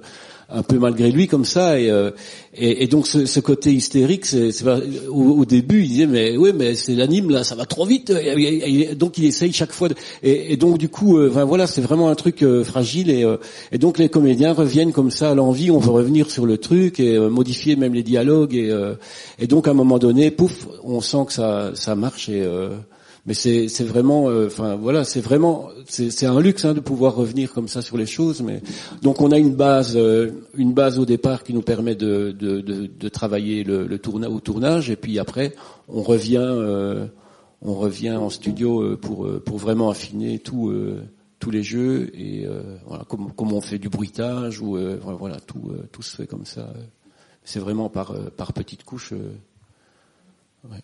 Et Benoît Poulvord, le choix de Poulvord, c'était. Euh, Bah, Benoît, comment il était, euh, il, il était dans, dans une école artistique euh, en même temps que nous. Enfin voilà, on, on avait, on- en fait, Rémi Belvaux était avec nous à la Cambre euh, au début, et euh, ils étaient dans le même appart. Et euh, donc voilà, c'est comme ça que qu'on s'est connus. Et euh, euh, assez vite, on a, on a emprunté sa voix pour. euh, voilà, il y a aussi Bouli Lanners, il y a, il y a, ouais, il y a plein de gens, ouais.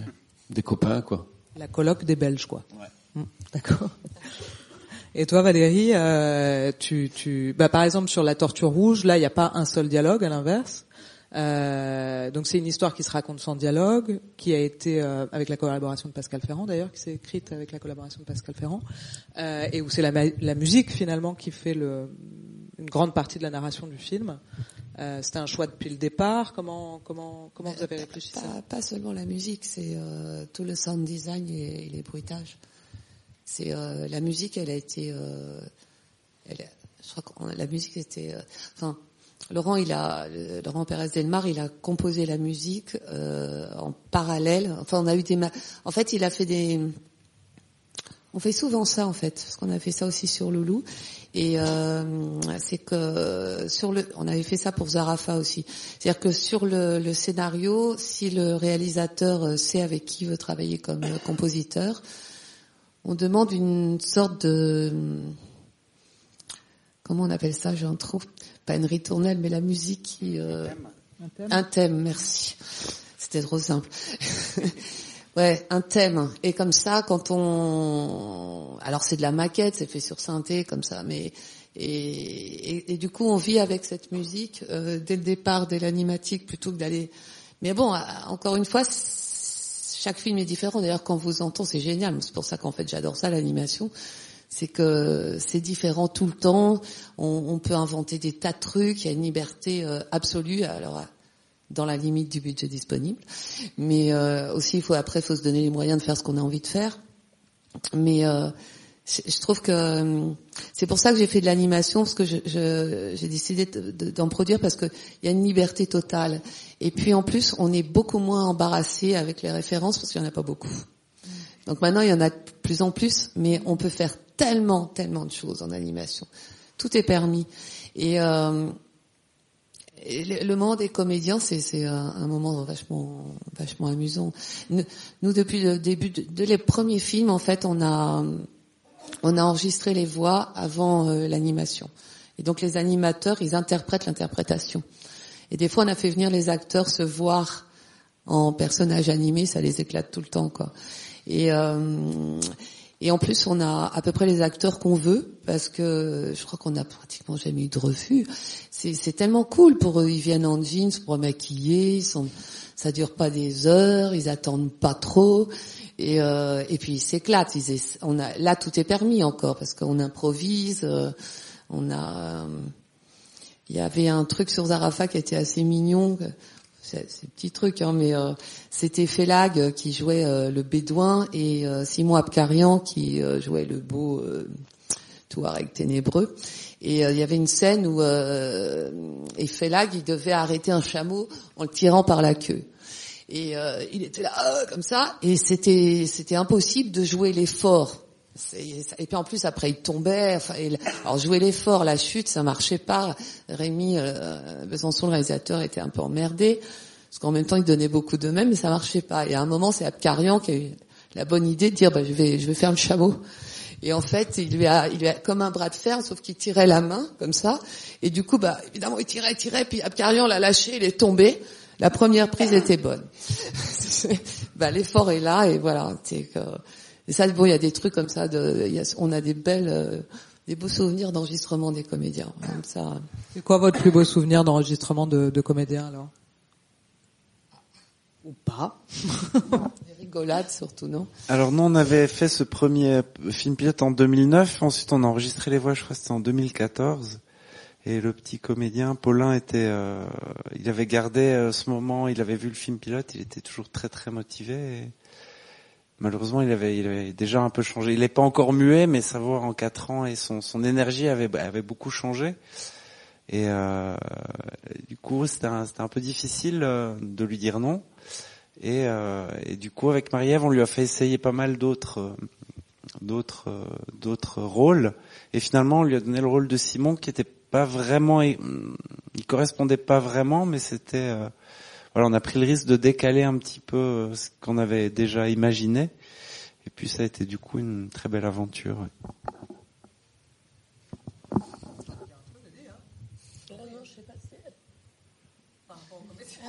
Ah oui. Ah oui, non, parce que, euh, Vincent, quand, pendant- quand on enregistrait le repas dominical, il n'arrivait pas à dire Tupperware. Et du coup, il l'a répété, mais 50 fois. Et à chaque fois, il disait, je comprends pas, je comprends pas. Il disait Tupperware. D'ailleurs, il dit Tupperware. Et il savait même pas ce que c'était. Enfin, c'était, bref. Voilà, fascinant.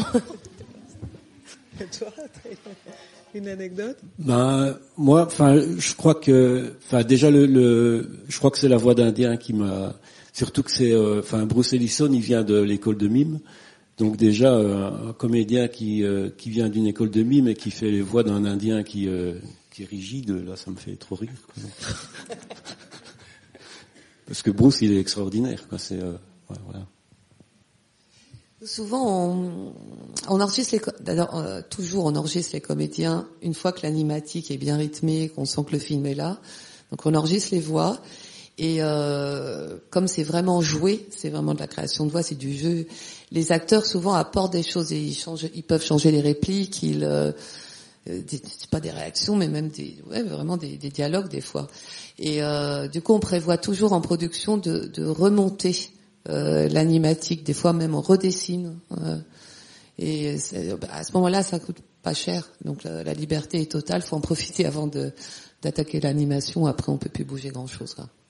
Et euh, parce que ça, c'est aussi un, un, un, un processus particulier à l'animation, c'est que vous, vous choisissez vos musiques avant, en fait. Normalement, quand on fait un film, on, on peut les choisir avant, mais on essaye beaucoup de musique sur les bandes de montage pour voir ce qui peut euh, fonctionner ou pas. Euh, vous, vous êtes un peu obligé, pour des histoires de timing, etc., de, de, de choisir les musiques avant. Comment vous travaillez avec... euh, pas toi, apparemment, Céline, vas-y, je t'en prie.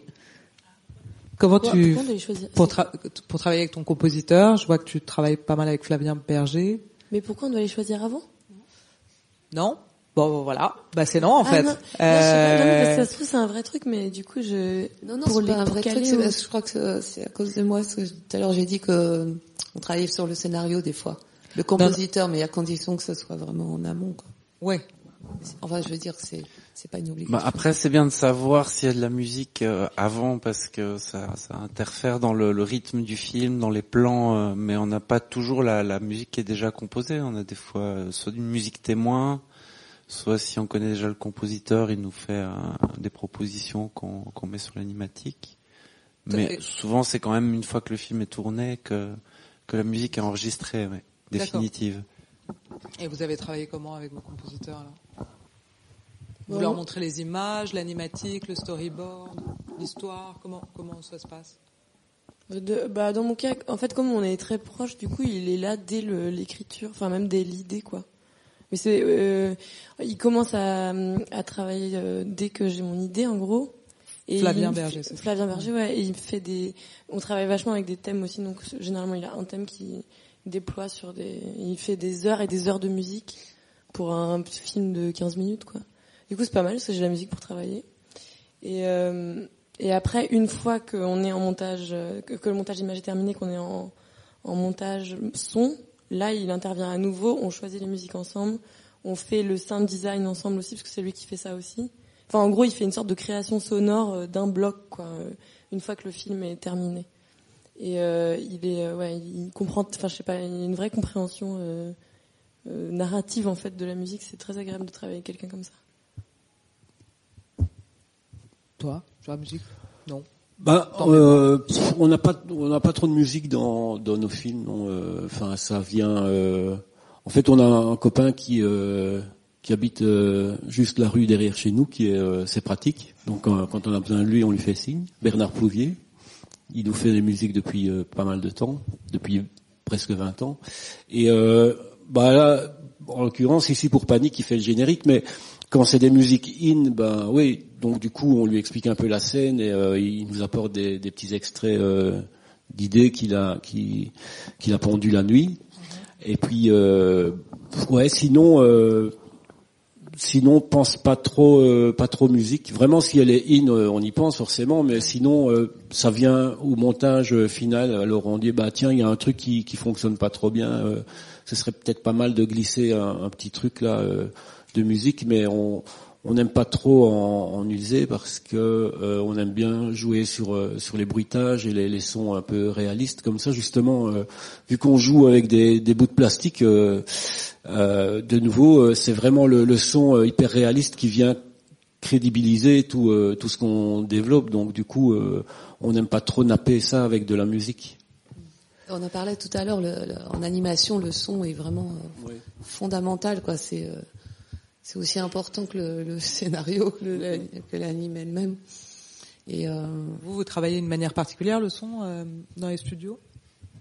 Avec des monteurs son particuliers ou? En fait, c'est que tant que le film n'est pas fini, on peut pas euh, faire inter... ça coûterait trop cher que, de, que de- des sound designers et le bruiteur fassent, fassent tout, parce que après euh, au montage on change quand même un peu. Et, malheureusement, on n'a pas les moyens en France de, de, de, de, faire le vrai, euh, le vrai son et le vrai, enfin les bruitages et le sound design sur l'animatique.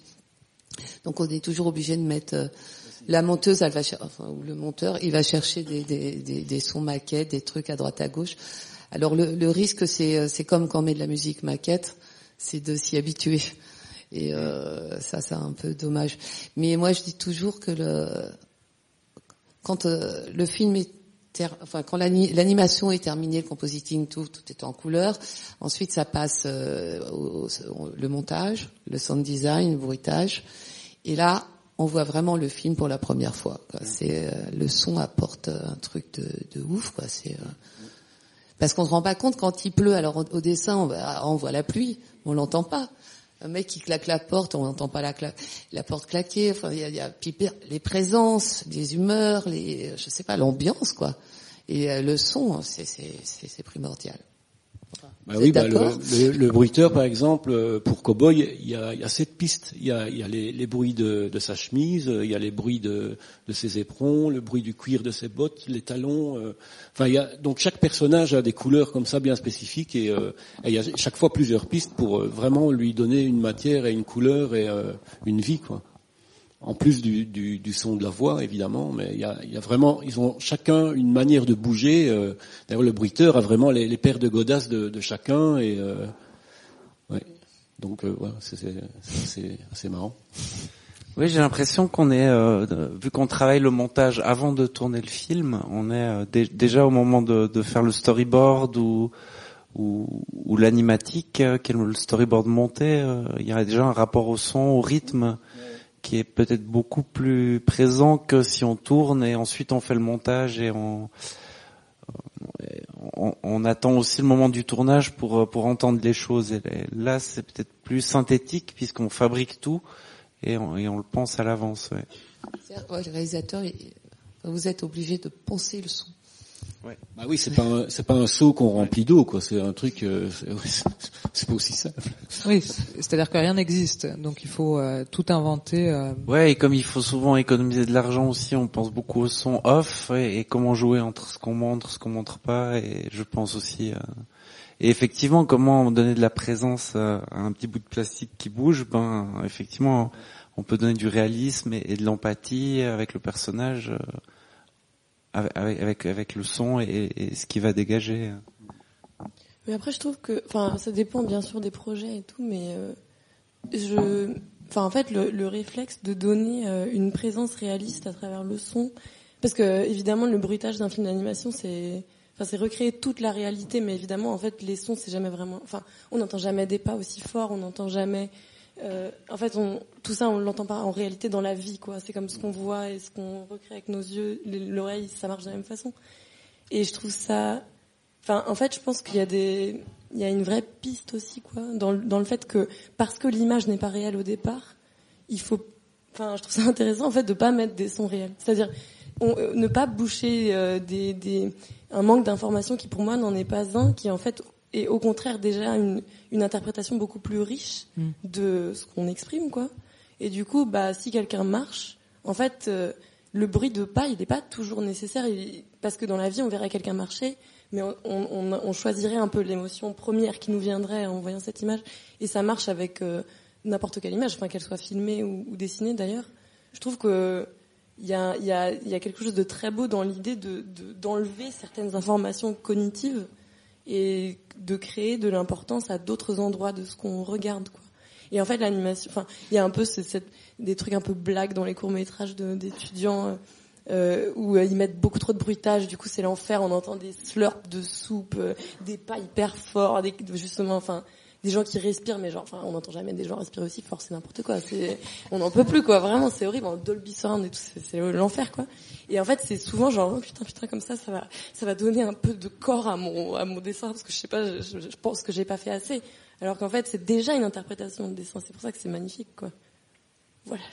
Mais c'est vrai, des fois, il faut, faut calmer les sound designers. Ils disent, oh, oh, c'est pas comme ça dans la vraie vie.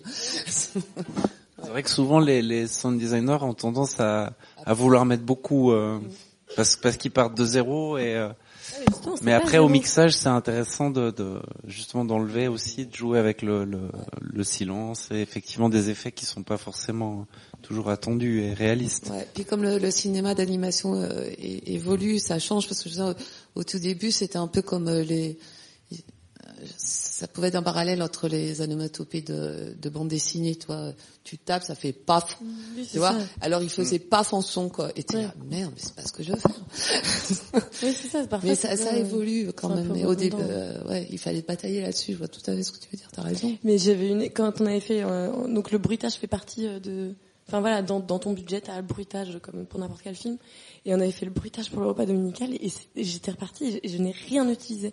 Je je, je n'y arrivais pas. Enfin à chaque fois que je mettais un son c'était ça n'avait aucun sens. C'était comme une une sorte de d'exagération totale de la réalité. Et euh, je me souviens encore du bruiteur. Enfin, c'est super drôle de voir un bruiteur travailler en plus. Du coup, j'avais des souvenirs de lui avec ses sacs plastiques et tout. Et je savais plus quoi en foutre. J'avais tout ce son et je, je pas à l'utiliser vraiment. J'ai remplacé tout pour de la part de la, de la musique ou des bouts de musique ou des bouts de son euh, qu'on avait enregistrés un peu, qui étaient pas les vrais sons. Et, ça m'a, c'est j'avais trouvé mon truc. Il y a deux ou trois jours, j'ai entendu euh, Antoine Decaune, là, chez Trapenard, je crois, un matin, où il parlait de, de, de films d'animation et qui s'était éclaté parce que quand il doublait euh, les films, euh, c'était marrant parce qu'il fallait toujours exagérer. Et je me suis dit, bah, ça se voit que t'as fait que du doublage, toi. Et bim.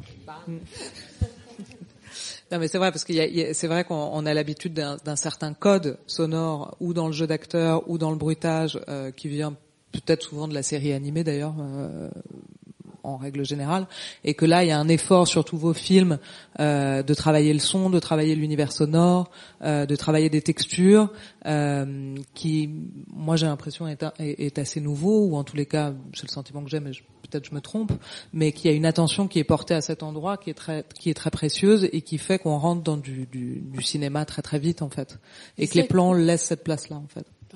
Ouais. Et ce, tu- ce que tu disais tout à l'heure sur le fait qu'il y avait une très grande liberté, euh, enfin qu'on on avait une énorme liberté au tournage d'un film d'animation, ce qui est encore plus intéressant, c'est qu'en fait parce que le cinéma d'animation répond à ces codes, à ces comics, à ces qui sortent pas vraiment de la bande dessinée parce que c'est quand même pas du tout la même chose, mais d'une certaine idée qu'on a de la représentation de la vie par le dessin exagéré, quoi, on va dire ça comme ça.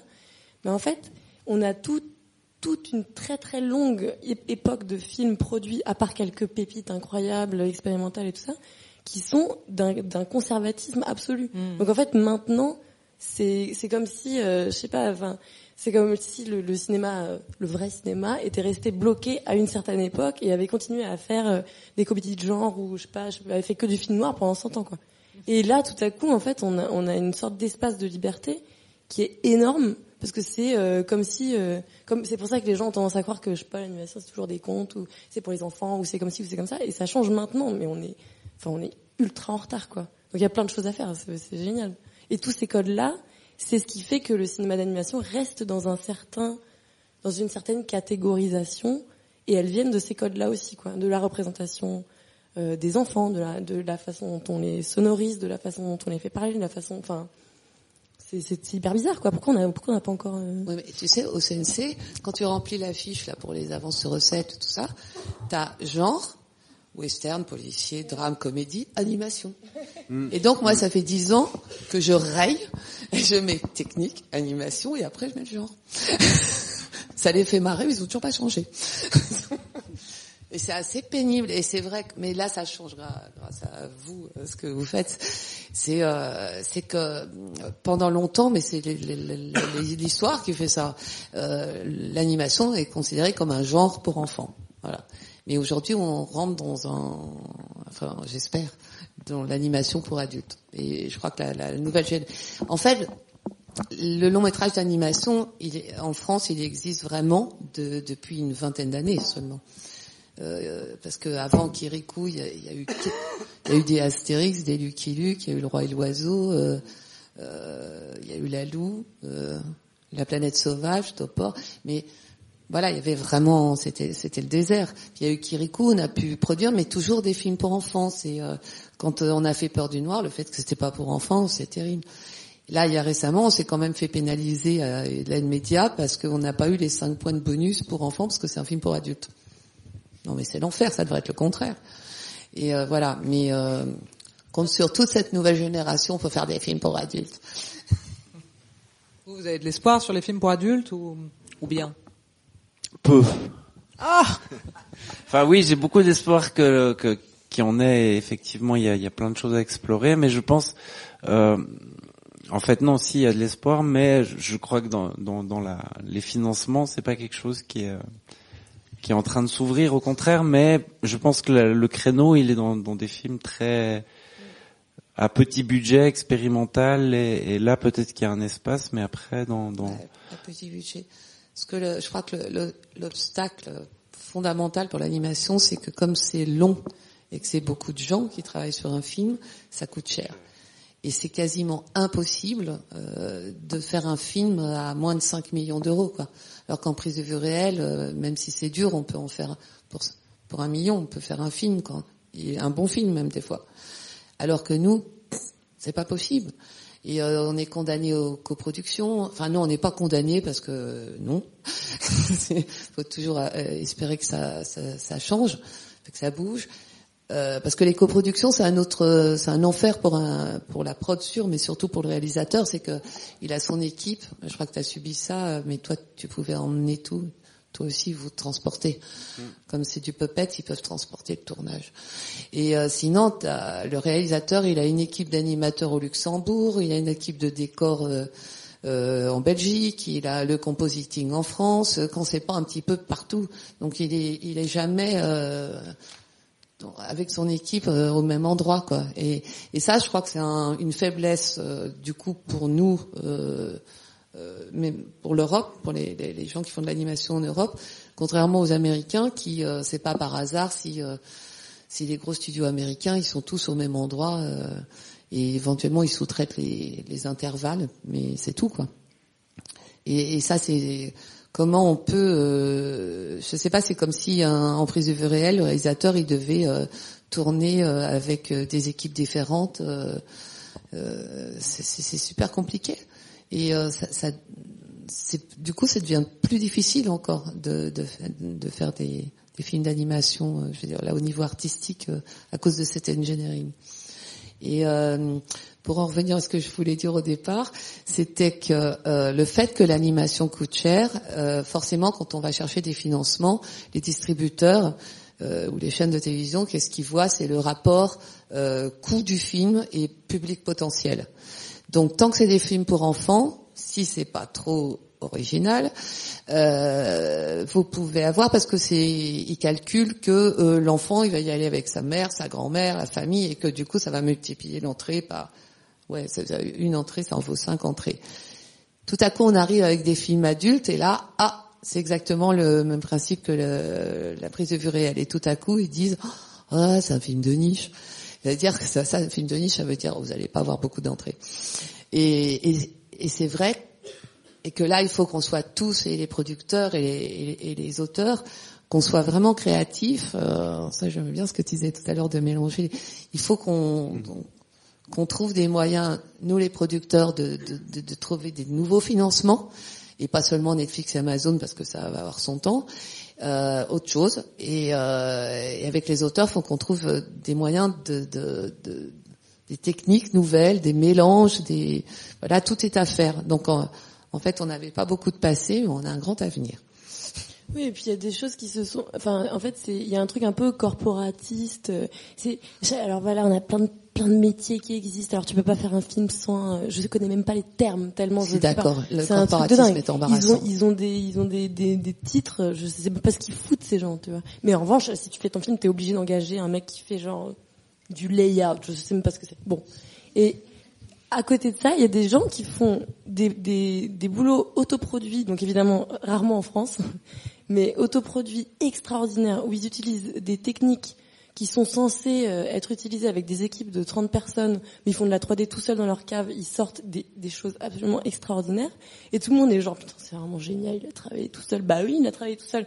Il a écrit, il a des idées, enfin c'est bon, c'est pas non plus, euh, c'est pas l'Himalaya, quoi. Mais c'est juste que, parce que c'est un, un, un, un métier très embourgeoisé, si tu commences un projet, alors il faut le faire de cette manière-là, machin. Et si tu le fais tout seul, t'es une sorte d'ermite, un peu cinglé, machin. Mais en fait, il y a quand même des situations entre deux, des écritures, des nouvelles formes d'écriture, qui n'ont rien à voir avec la technique de l'animation. Ça pourrait être la même chose avec euh, la fiction.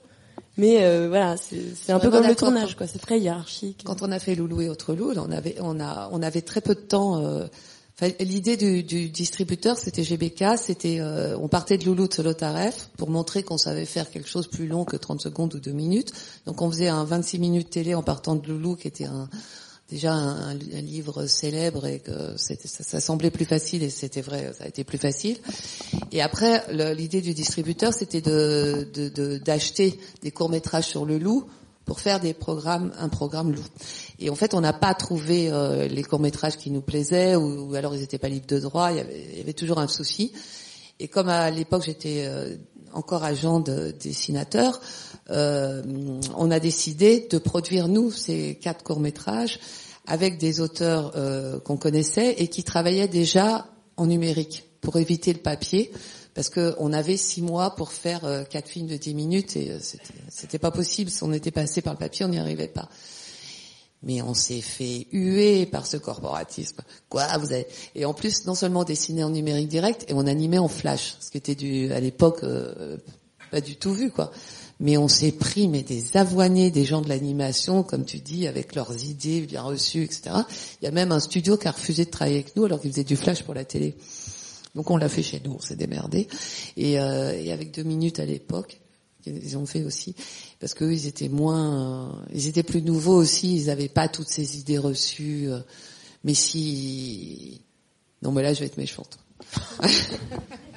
Mais oui, on- par exemple, la, la jeune fille sans main qui est sortie l'an dernier, c'est effectivement euh, Sébastien Sébastien. Il a travaillé euh, tout seul pendant, par intermittence, je crois, pendant plusieurs années, et on arrive à un film effectivement qui a une liberté narrative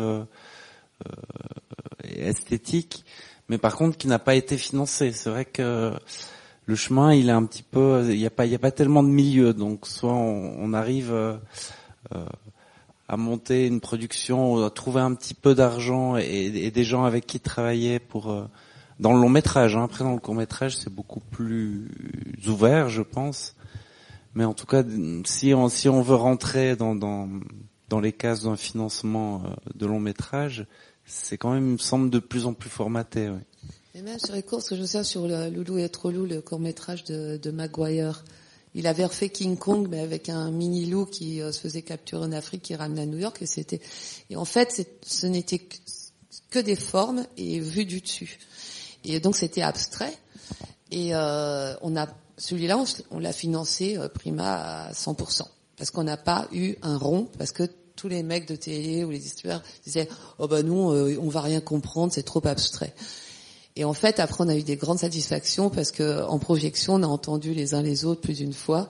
Euh, moi, j'ai entendu une fois en tout cas, un petit garçon qui a expliqué à sa maman, mais non maman, c'est comme si c'était un oiseau qui regardait. Donc en fait, dans le mot, ils avaient aucun problème avec l'abstraction. C'était c'est les adultes quoi. On veut jamais. En a plein d'anecdotes comme ça. Est-ce que vous avez des questions euh, dans le public Des gens pour les uns, les autres? Ah oui, vas-y. Tu veux un micro? Ouais, bonsoir. Euh, on a vu dans, dans vos travaux respectifs que vous faites beaucoup d'animations en 2D.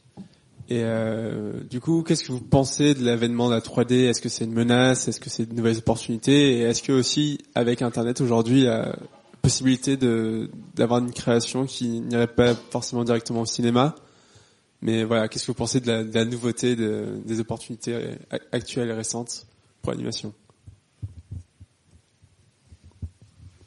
Vas-y. Euh, ouais. Enfin, je pense que, enfin, pour, euh, enfin, dans le cas de panique et de, de courgette, euh, on est quand même dans le volume. On est dans la matière qui bouge et, euh, bah, je, suppose que c'est la même chose pour toi, mais enfin, nous, ce qu'on aime, c'est toucher la matière et euh, même chose pour le, dessin. Moi, je suis plus à l'aise avec un crayon et sur le papier que même d'ailleurs euh, sur ma palette, j'ai collé euh, une feuille de papier pour euh, parce que je ne supporte pas le, contact du plastique. Ah.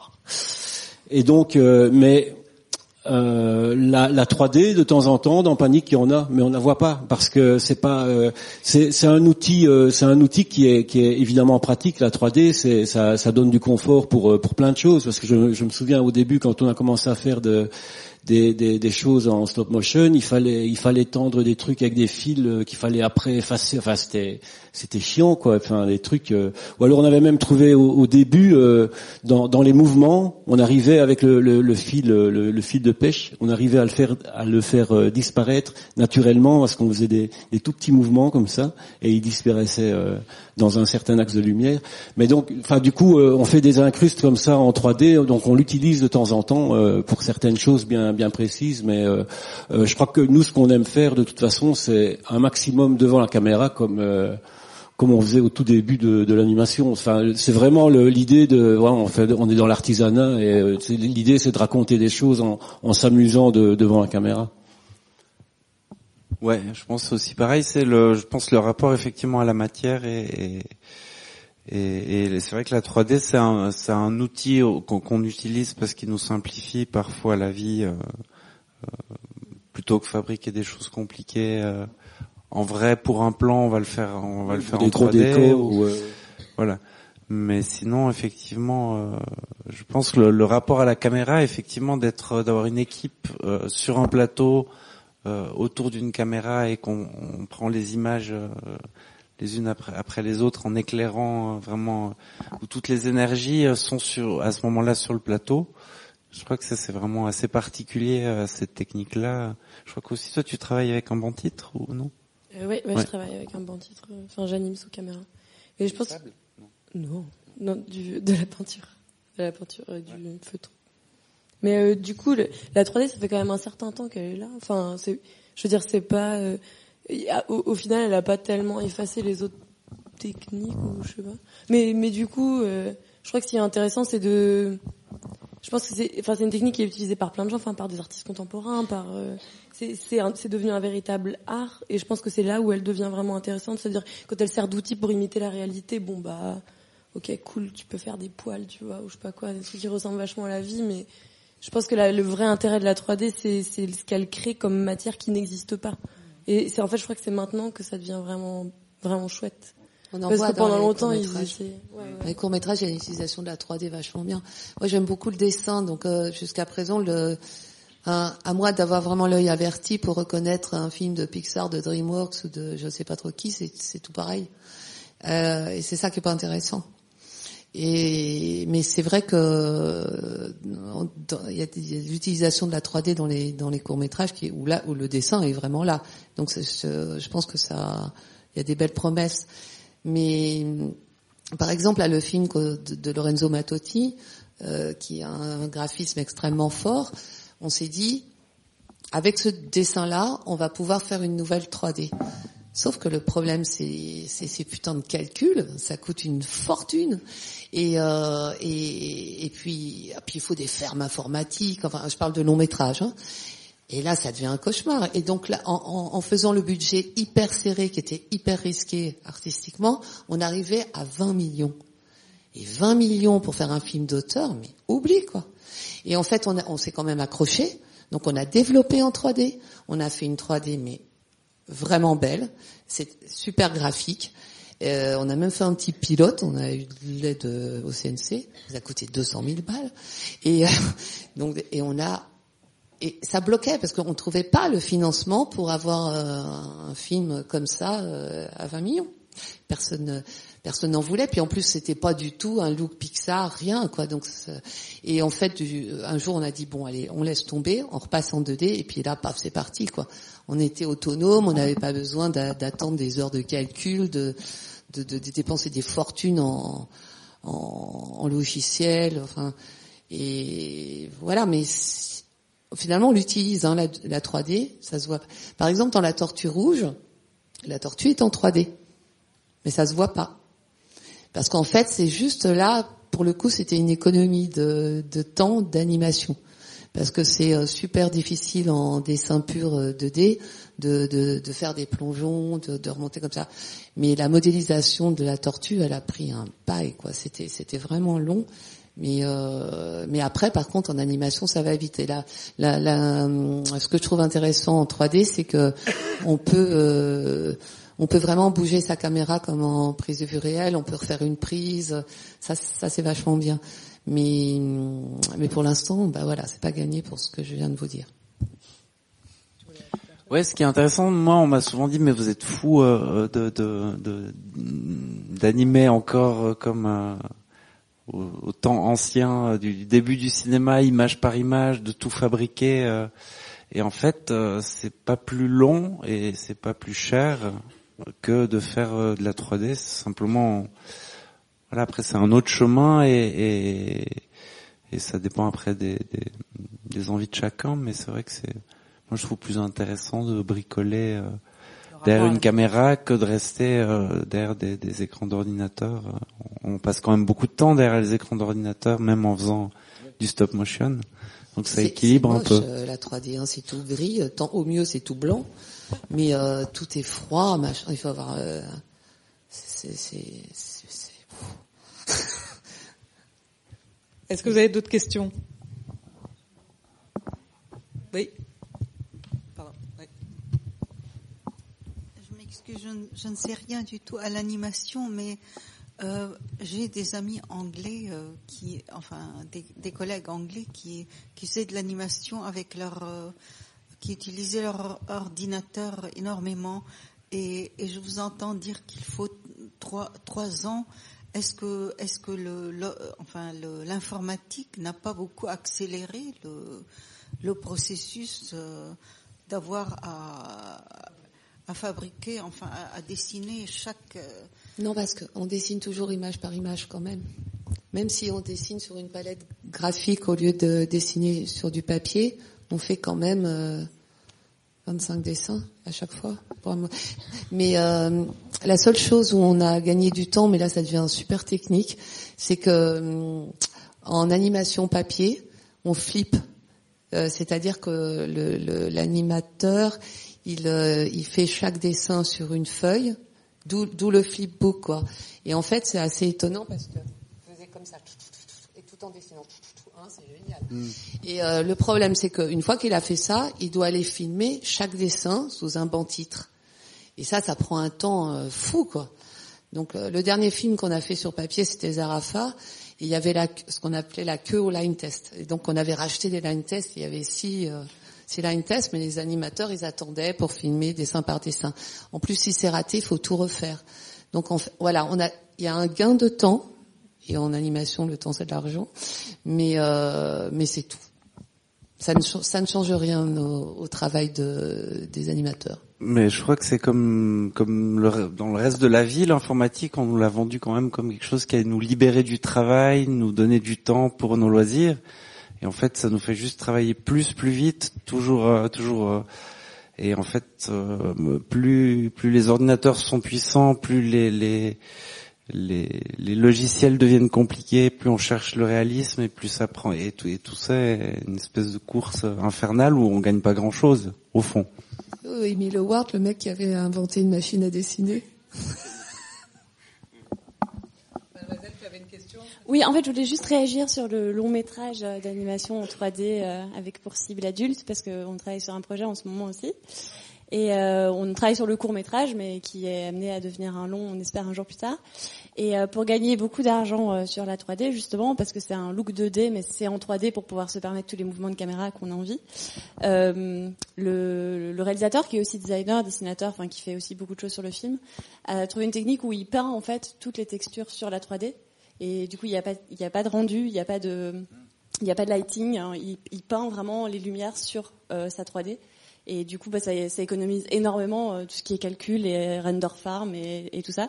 Et du coup, enfin, je, je sais pas si c'est complètement euh, impossible, mais on est, enfin, je, me dis qu'avec un budget de, de dans les entre 6 et 7 millions d'euros, on arriverait à faire un long métrage en 3D. Donc après, je, je sais pas, si- enfin, je, je sais pas, j'aimerais bien, j'aimerais bien éventuellement en discuter, mais euh, mais en tout cas, c'était possible sur le court. Alors je me dis, est-ce que si on applique la technique du court au long, est-ce que c'est possible? Euh, Voilà, je sais pas. Non mais je crois comme elle disait tout à l'heure, c'est vrai que la 3D c'est un outil et on peut en faire euh, vraiment. Voilà, c'est- c'est-à-dire qu'il y a encore plein de choses à découvrir, Plein- je pense. plein de et- choses. ouais. Et, et que et le look est très 2D au final, c'est c'est vraiment plus pour essayer d'effectivement d'économiser aussi des décors et des choses comme ça. Mais euh, voilà. L'avenir est, est plein de surprises en animation, c'est ça qui est pas mal.